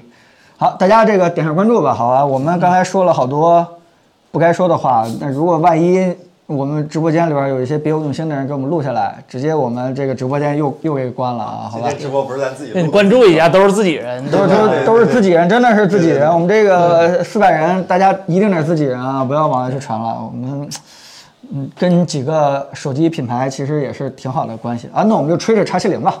叉七零，我觉得 vivo 和 OPPO 这个厂商，如果说是很多人还对他们的印象停留在那种叫什么叫什么高价低配高价低配厂内机这种呃印象的话，我觉得真的已经不复返了。对，现在很多的一些嗯技术创新，往往都是来自于蓝厂和绿厂。对，现在是高价高配了。嗯，而且而且跟而且我们跟这些厂商的嗯内部员工经常会有些交流，你会发现不同厂商真的是不同风格。嗯，有些厂商他真的是没啥主意，就指的就是说市面上什么火我就赶紧跟什么，就赶紧做什么。但这两个厂商，它它起码是有技术定力的。我为什么聊这个叉七零的时候，往往用一个技术定力四个字来说，就是说，vivo 从最开始做屏下，对吧？最开始做微云台，最开始做这些事情的时候，像 OPPO 最开始做充电，你会发现人家一代一代一直在坚持下来，而不像有些厂商似的，对吧？一会儿做这个，一会儿做那个，对吧？一会儿做一会儿压电压电什么磁悬臂梁压电陶瓷一会儿一会儿做这个液态镜头，一会儿就是你会发现，技术定力它其实是一个公司的一个 DNA，它坚持下来的话，可能一代没做好，两代没做好，三代被别人骂，但它后面就可能会出现一个非常好的一个结果。人家探索探索探索，探他也琢磨他只是凑巧，每次都踏错坑了。你别这样，孙子，你别这样。啊，这叫探索，这叫扫雷好吗？这哎哎，嘣是吧？所以所以呃，点个点点一下，发现是个八，是吧？所以这个我我我觉得叉七零这个机器是呃，这蓝厂技术定力产线研究这么长时间以后，交出的一个还算不错的一个答卷。我我觉得今年如果不出太大意外的话，我觉得安卓可能它的影像系统应该做的是最为出色的一个了。嗯，你们要黑小米，肯定没有测评机。还真有，我还真有。真有啊，我们还真有，不好意思。嗯，对。然后这刚才有一位朋友问说，三千元左右电视是优先买画质啊，还是买大小？哎，三千元的电视，嗯你可能也三千元左右预算吧。没太多选。我记得红米昨天出了一个感觉，但是我们没有实际上过手，所以不知道它具体参数怎么样。因为尤其是这种价格稍微比较就是。呃，合适的这种电视的话，它其实都有很多隐藏的坑，比如说我们那个，呃，好嘛？这么说，比如说我们那台八十六，它虽然它看着挺好，但是它到现在都没有把那个控光那个 bug 解决。你现在但凡把那个控光的那个开关打开，它亮度就会降。当时我们沟通是下个版本就会推送固件，但是我没想到它不推送下个版本，就是它也没骗我，对对对。可以可以。行行行，啊，太有意思了。那个有一个朋友问，荣耀的融合计算摄影感觉怎么样？啊对，荣耀的有了解吗？荣荣耀啥手机来的？荣耀 Magic 三，啊，Magic 三，Magic 三、啊，你过分了啊！这就是超大杯的转世是吧？就是，就是精神遗作，是哪个超大杯啊？是四十的超大杯还是五十的超大杯？五十的吧，啊，或者是五十的数字是吧？呃，我我我我觉得不管它现在怎么样的话，我觉得还是很有前景的，好吧？这么这么去回答，嗯这个 Ocean Eyes 这位朋友，投影仪有推荐的吗？这也是老朋友了啊。啊，投影仪我们真的是亲身测试过。嗯，我不知道森森还记不记不记得我们当时测的结论。我简单用几句话给大家讲清楚投影仪这件事情，就是呃一分钱一分亮度，基本上可以这么说。你可以在那个某平台看到卖的非常非常便宜的微型投影仪，而且它在视频和图片拍摄里边你也看到它挺清晰的，但千万不要相信，原因就是因为拍照是可以做假的。嗯，呃，就是它的亮度是非常非常差的，你可能在周围门缝没有关紧，窗帘稍微有点透光的情况下，超长曝光了十秒给你拍对，都会看不见这个投影出来的东西。所以，呃，我觉得得画出一档来，就是真正的叫做可用的一个，对吧？这拍着拍着激活超级夜景了是吧？对呀、他们拿超级夜景给你长曝光十秒拍出来的那个照片，你也不知道真的假的。你买回去以后基本就上当了。如果说是，呃，真的亮度还算不错的话，我我觉得现在呃，咱们主要看两个品牌，一个是那个吉米和一个坚果坚果，对吧？他们做的那个 DLP，他们那个方案的话，我觉得起码在性价比上还是对挺好的，还还可以，三四千吧大概是吧？呃，对，三千多块钱，但是呢，你要注意它的亮度也不太行。嗯，像我们做同一评测的话，我个人对亮度是非常非常在意的。一会儿我再推荐几个亮度高一点的那个，好吧？但是呢，这两个 DLP 呢，我就只能这 DLP 的投影仪，我就只能说是亮度不太行。呃，指的不太行，就是说你要用的时候要关窗帘，要关门，嗯，要各种这个呃室内亮度暗室环境，尽量把这个室内暗下去的话，那才是没问题的。呃，而且这个暗光环境甚至是影响你嗑瓜子儿、影响你吃苹果、影响你这个正常干一些日常的一些事情的一个暗光下，那他们表现是挺不错的。但如果说是你真的想稍微亮点儿去用的话，那就基本上就是两种，一种是像明基的那种，嗯嗯，明基那种 LCD 的那个，爱普生是吧？呃，啊，对对对，爱普生那种明基，爱普生，爱普生，明基爱普生那种，就是那个亮度真的大，对吧？那种 LCD 那个亮度，就是直接上那个什么，对吧？但是噪音也真大，就是那个散热啊，那个反正我估计在家庭环境里你是你一扛不住的你。你家庭环境你是扛不住的，你一开机的话，第一件事儿就是听它的噪音，起飞，对，直接跟一个小飞机起飞一样。但是呢，呃，好在就是说你获得了一个非常好的亮度，比那个 DLP 那些更好一些。你甚至说是稍微开点窗户，你也能看，啊、你能看下去。另外一种解决方案呢，那就是一些激光投影了。嗯，激光投影其实也是亮度非常好的一个解决方案。如果你再配一个幕的话，嗯，啊、也也是挺不错的。但激光投影有一个事情就是说，它太贵，呃，对，稍微有点贵了，呃，可能就是八呃七八千八九千，小米那个最便宜的，我现在忘了太多少钱了。小米有一个激光正头，呃，我觉得那个东西不错，你再买一块幕布，那幕布就不少钱啊，那幕布就不少一钱，样贵。呃，而且它伤眼睛，是什么意思？就是说你千万别正视它那个镜头，因为它亮度太大了。对，它是激光，激光呢，你稍微一看它镜头的话，三分钟看不见东西你，三分钟看不见东西，就是家里有小孩的话，就千万不要用投影仪。所以这里边就遇到一个悖论，就是说差的投影仪亮度贼差，那个好的投影仪再加上幕布的话，整个价格加起来的话，比一块电视要贵很多。对，这就是你问我推不推荐投影仪，我现在就很尴尬的一件事情，就是说，如果你真的家里边实在是不方便放电视，尤其是大电视，嗯嗯嗯，对吧？那你就买投影仪吧。那那怎么办？但是你千万不要指望投影仪是一种省钱的方案。你要想达到跟电视一样的，甚至整个投影仪加幕布，整个的价格比电视还要再贵一点。就对我们这种标准来说，啊，当然了，如果你要是愿意用那个几米坚果那种，你对亮度无所谓，你家里边就一个人，对吧？你就是体验也好一点。对体验感好一点。平时你真的是在拉着窗帘去用的话，那我觉得几米坚果那个够了。三千块钱那个就够了，而且体验也不错，而且人家噪音很低，人家人家虽然有噪音，但是不会影响你这个对，而且人家本土化其实做挺好。你像那种就是什么明基、爱普城，它那些操操作系统可能反而就到咱这儿水土不服了。它真就是一个只能亮个影儿，对，人家人家这评论区有位朋友说了，说明架普生这个其实主要是给办公室啊，对对对对，它或者是它教学环境主要是不是给家里用的？对对，但确实是真亮了那个，那真亮亮的还我挺挺震。所以千万不要相信任何投影仪的亮度，嗯，因为那个东西没有国家标准，大家都在虚标。就这件事情，你你也很难去告他，因为他各用各种的营销词汇。你千万不要看一个很便宜的，告诉你什么这个这个 N 多尼特，对吧？大大几百尼特，这个事情不要看，因为现在所有卖投影仪的在页面当中已经产生一个内卷了，就是你骗人，我也骗人，我比你更骗人，那我就比你更骗人。就是这件事情，反正没有专业评测机构去验证、去打假我这件事情的话，你只要不骗人的话，你就在这个世界，就在这个什么商商战当中，你就彻底就死了。对所以现在已经转成所有所有几乎所有的多多少少都会在虚标。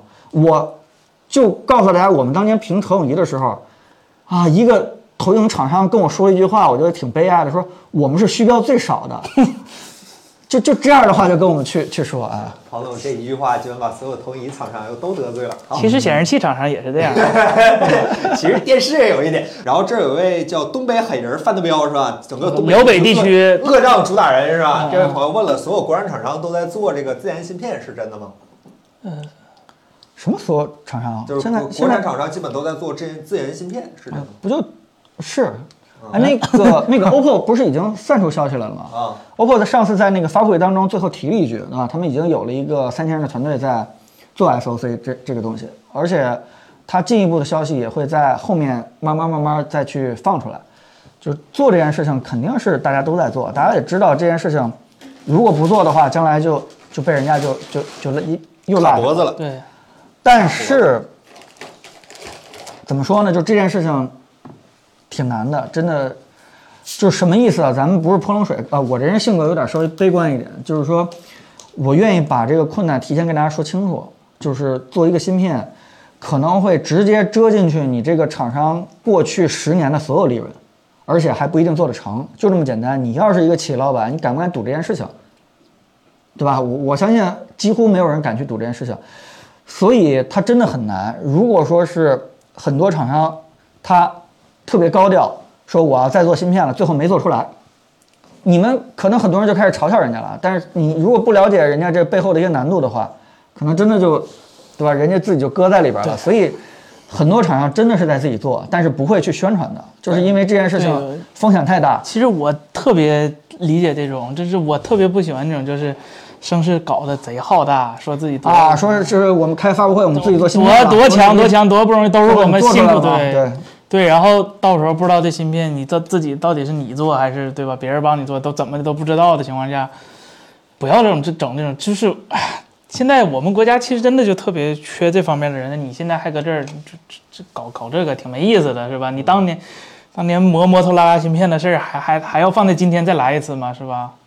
所以，我我是觉得几个国产手机品牌去做芯片这事儿真的是挺好，挺值得鼓励的。但如果说是一个理性的粉丝的话，千万不要去把这事儿特别的高调，去张扬说啊，我们我们做芯片了，你们都没做，对吧？你们在干嘛？这样风险极大，做不出来是非常正常的事情，投入进去打水漂也是很正常的事情，做出来那才是非常厉害、非常牛的一件事情。嗯，哎，小胖学语文这位朋友啊，问一下森森，就是上海兆芯这家芯片公司是什么水平？兆芯还是很厉害，兆芯应该是我记得是有叉八六的那个授权的，然后他自己也有旗下那个 ARM 或者 Raspberry，他他也是有的。他我他龙芯现在兆芯、龙芯这几个其实就没有说谁拉开谁特别多，龙芯是更像是呃服服务于就是政府那边的那个专业的那些设备比较多，然后兆芯的话可能突就是像我们这种一般用户可能也会接触到，因为现在。凯伦上回跟我介绍过，就是有一家就是专门做软路由的一家厂商，他家用的就是兆芯的一个芯片。对，兆芯的话也挺厉害的。我做主机的不是做软路由啊，对对啊，它它我看现在兆芯的基本的性能已经能赶上呃七代的英特尔那种水平，六七代的英特尔。英特尔这那就是相当于跟十代差不多了。呃，但是核数上不去，频率也上不去啊，支持的指令集也不够啊多。对，能不能做大点儿，然后拿散热硬怼呢？呃坏片子是因为流片的问题吗？还是什么？呃，对，就是你，这毕竟你赵鑫，它即便是呃在国内设计能力已经非常强的一个公司了，它它底子，你说你跟人家高通，跟人家那 ARM 对对对对对对对，嗯，一步一步来，一步一步。而且其实国内做新这个事情，前两天不是那个乐视也出了一个嗯，紫光的，对对紫光的那个虎贲，对，对吧？其实也是一个国产芯，对吧？也是一个这个，也算是收购整合了一个，嗯，所以现在是可以做的，对吧？而且台湾人才也是咱们中国人才嘛，啊，那对吧？你要这么一想的话，凭什么我们国内做不出来一个芯片嘛？嗯这对吧？肯定是能做的，关键就是成本、利润和风险。S N 这个问题问得好，嗯这位叫 Real Maker Real Make Lee 这位朋友，六十五寸电池选索尼 A 八零勾还是 LG C 一？这预算到你那儿了？A 九零勾也就和 LG C 一比比比两下，比划两下是吧？这 A 八零勾它何德何能啊？肯定是无脑 C 一呀。啊，这多少钱？这多少寸的？六十五，六十五的一万多一点。这么贵？这是 OLED 电视的顶了，哦你能买到最好的 OLED 电视也就这个级别了，除了大小。行，大家呃有空的话点一下我们的福袋，好吧？啊我们的福袋里边还给大家放了点抖币啊啊，，然后大家多点关注，好吧？谢谢多点关注。嗯，好，我们这位叫 King 这位朋友，S 二十和 S 二十一怎么选？你指的是哪个版本的 S 二十和 S 二十一啊？这个有一个小说法是吧？如果你要是硬要选的话，其实我个人偏向于 S 二十一点点的。我只是最小那个版本的话，再大的话你就去买最新的。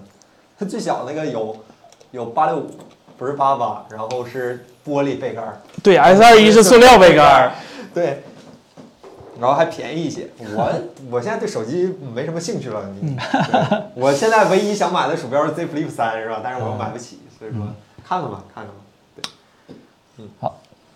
这个明天带货什么内容，我们现在没法说，好吧？明天我们 呃点个关注，点个关注，来了有惊喜来了以后对吧来了可能有惊喜争取点价格，嗯，对，这个夜王三星二十啊啊，三星 Note 二十一今年没了，对，因为今年下半年发布会变成该那个变成 Flip 和 Fold 二专 Fold 三了，对对对，应该是准备把 Note 的一些产品线规格怼到那个 S 的顶配版本上了，嗯。因为屏幕大小都差不多了，对比也支持一比一啊也支持了，还差啥呀？对呀，对，好，哎，小屏 S 单手操作，那我个人可能会偏向于推荐 S 二十一点点吧，S 二十。但是 S 二十又已经发布了一年了，它是个老手机，但是老手机有些地方又比新手机好，这种是最让人膈应的事儿。iPhone 十三 mini 吧，它绝对是你少手机当中？最值得去买的一台手机，我我真是不是，这位朋友叫心只为你，iPhone 三 iPhone 粉儿里三星用户蛮多的，不是啊，就是你你看，就是说我们在回答哪个问题的时候，哪波粉丝又冒出来了，或者说就怎么样，对吧？我们的粉丝里用什么手机都挺多的，对。嗯，大家赶快再点一波福袋啊，好吧？这个福袋里边给大家放了一些抖币，大家来了以后抽个奖，对不对？嗯，为什么不呢？这是邓肯这位朋友聊聊国产 EDA 软件，EDA 是什么？抱歉。设计对对，就你画个 PCB 啊啥的，哦。对对，哦，就是很多人不知道，我们好多硬件就是什么光刻机之类的硬件没法自产，但是很多人不知道的是，一个 MATLAB 件我们也拓宽了整个哈工大是吧？对，好多软件其实也是阻碍咱们国产的一个是，所以所以这件事儿大家可以知道一件事儿，就是中国的芯片现在努力在追追赶，对吧？世界级的一些领先的行业，但是大家一定要清楚，千万别盲目乐观，很多进步我们得脚踏实地的一点儿一点儿去做，甚至从软件开始慢慢慢慢建立起。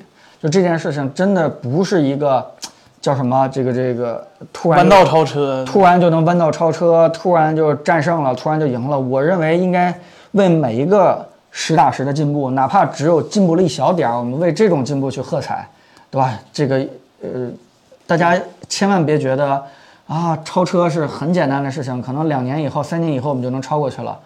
不是这样的，那这个我我并不是说在唱一些悲观的情绪，但是我是想告诉大家，只要有点进步的话，都值得我们开心。嗯，对我觉得心态放平吧，就别老拿着跟别人行业第一比，跟自己比，今天有一点进步，那都是好的。哎，这就是这样。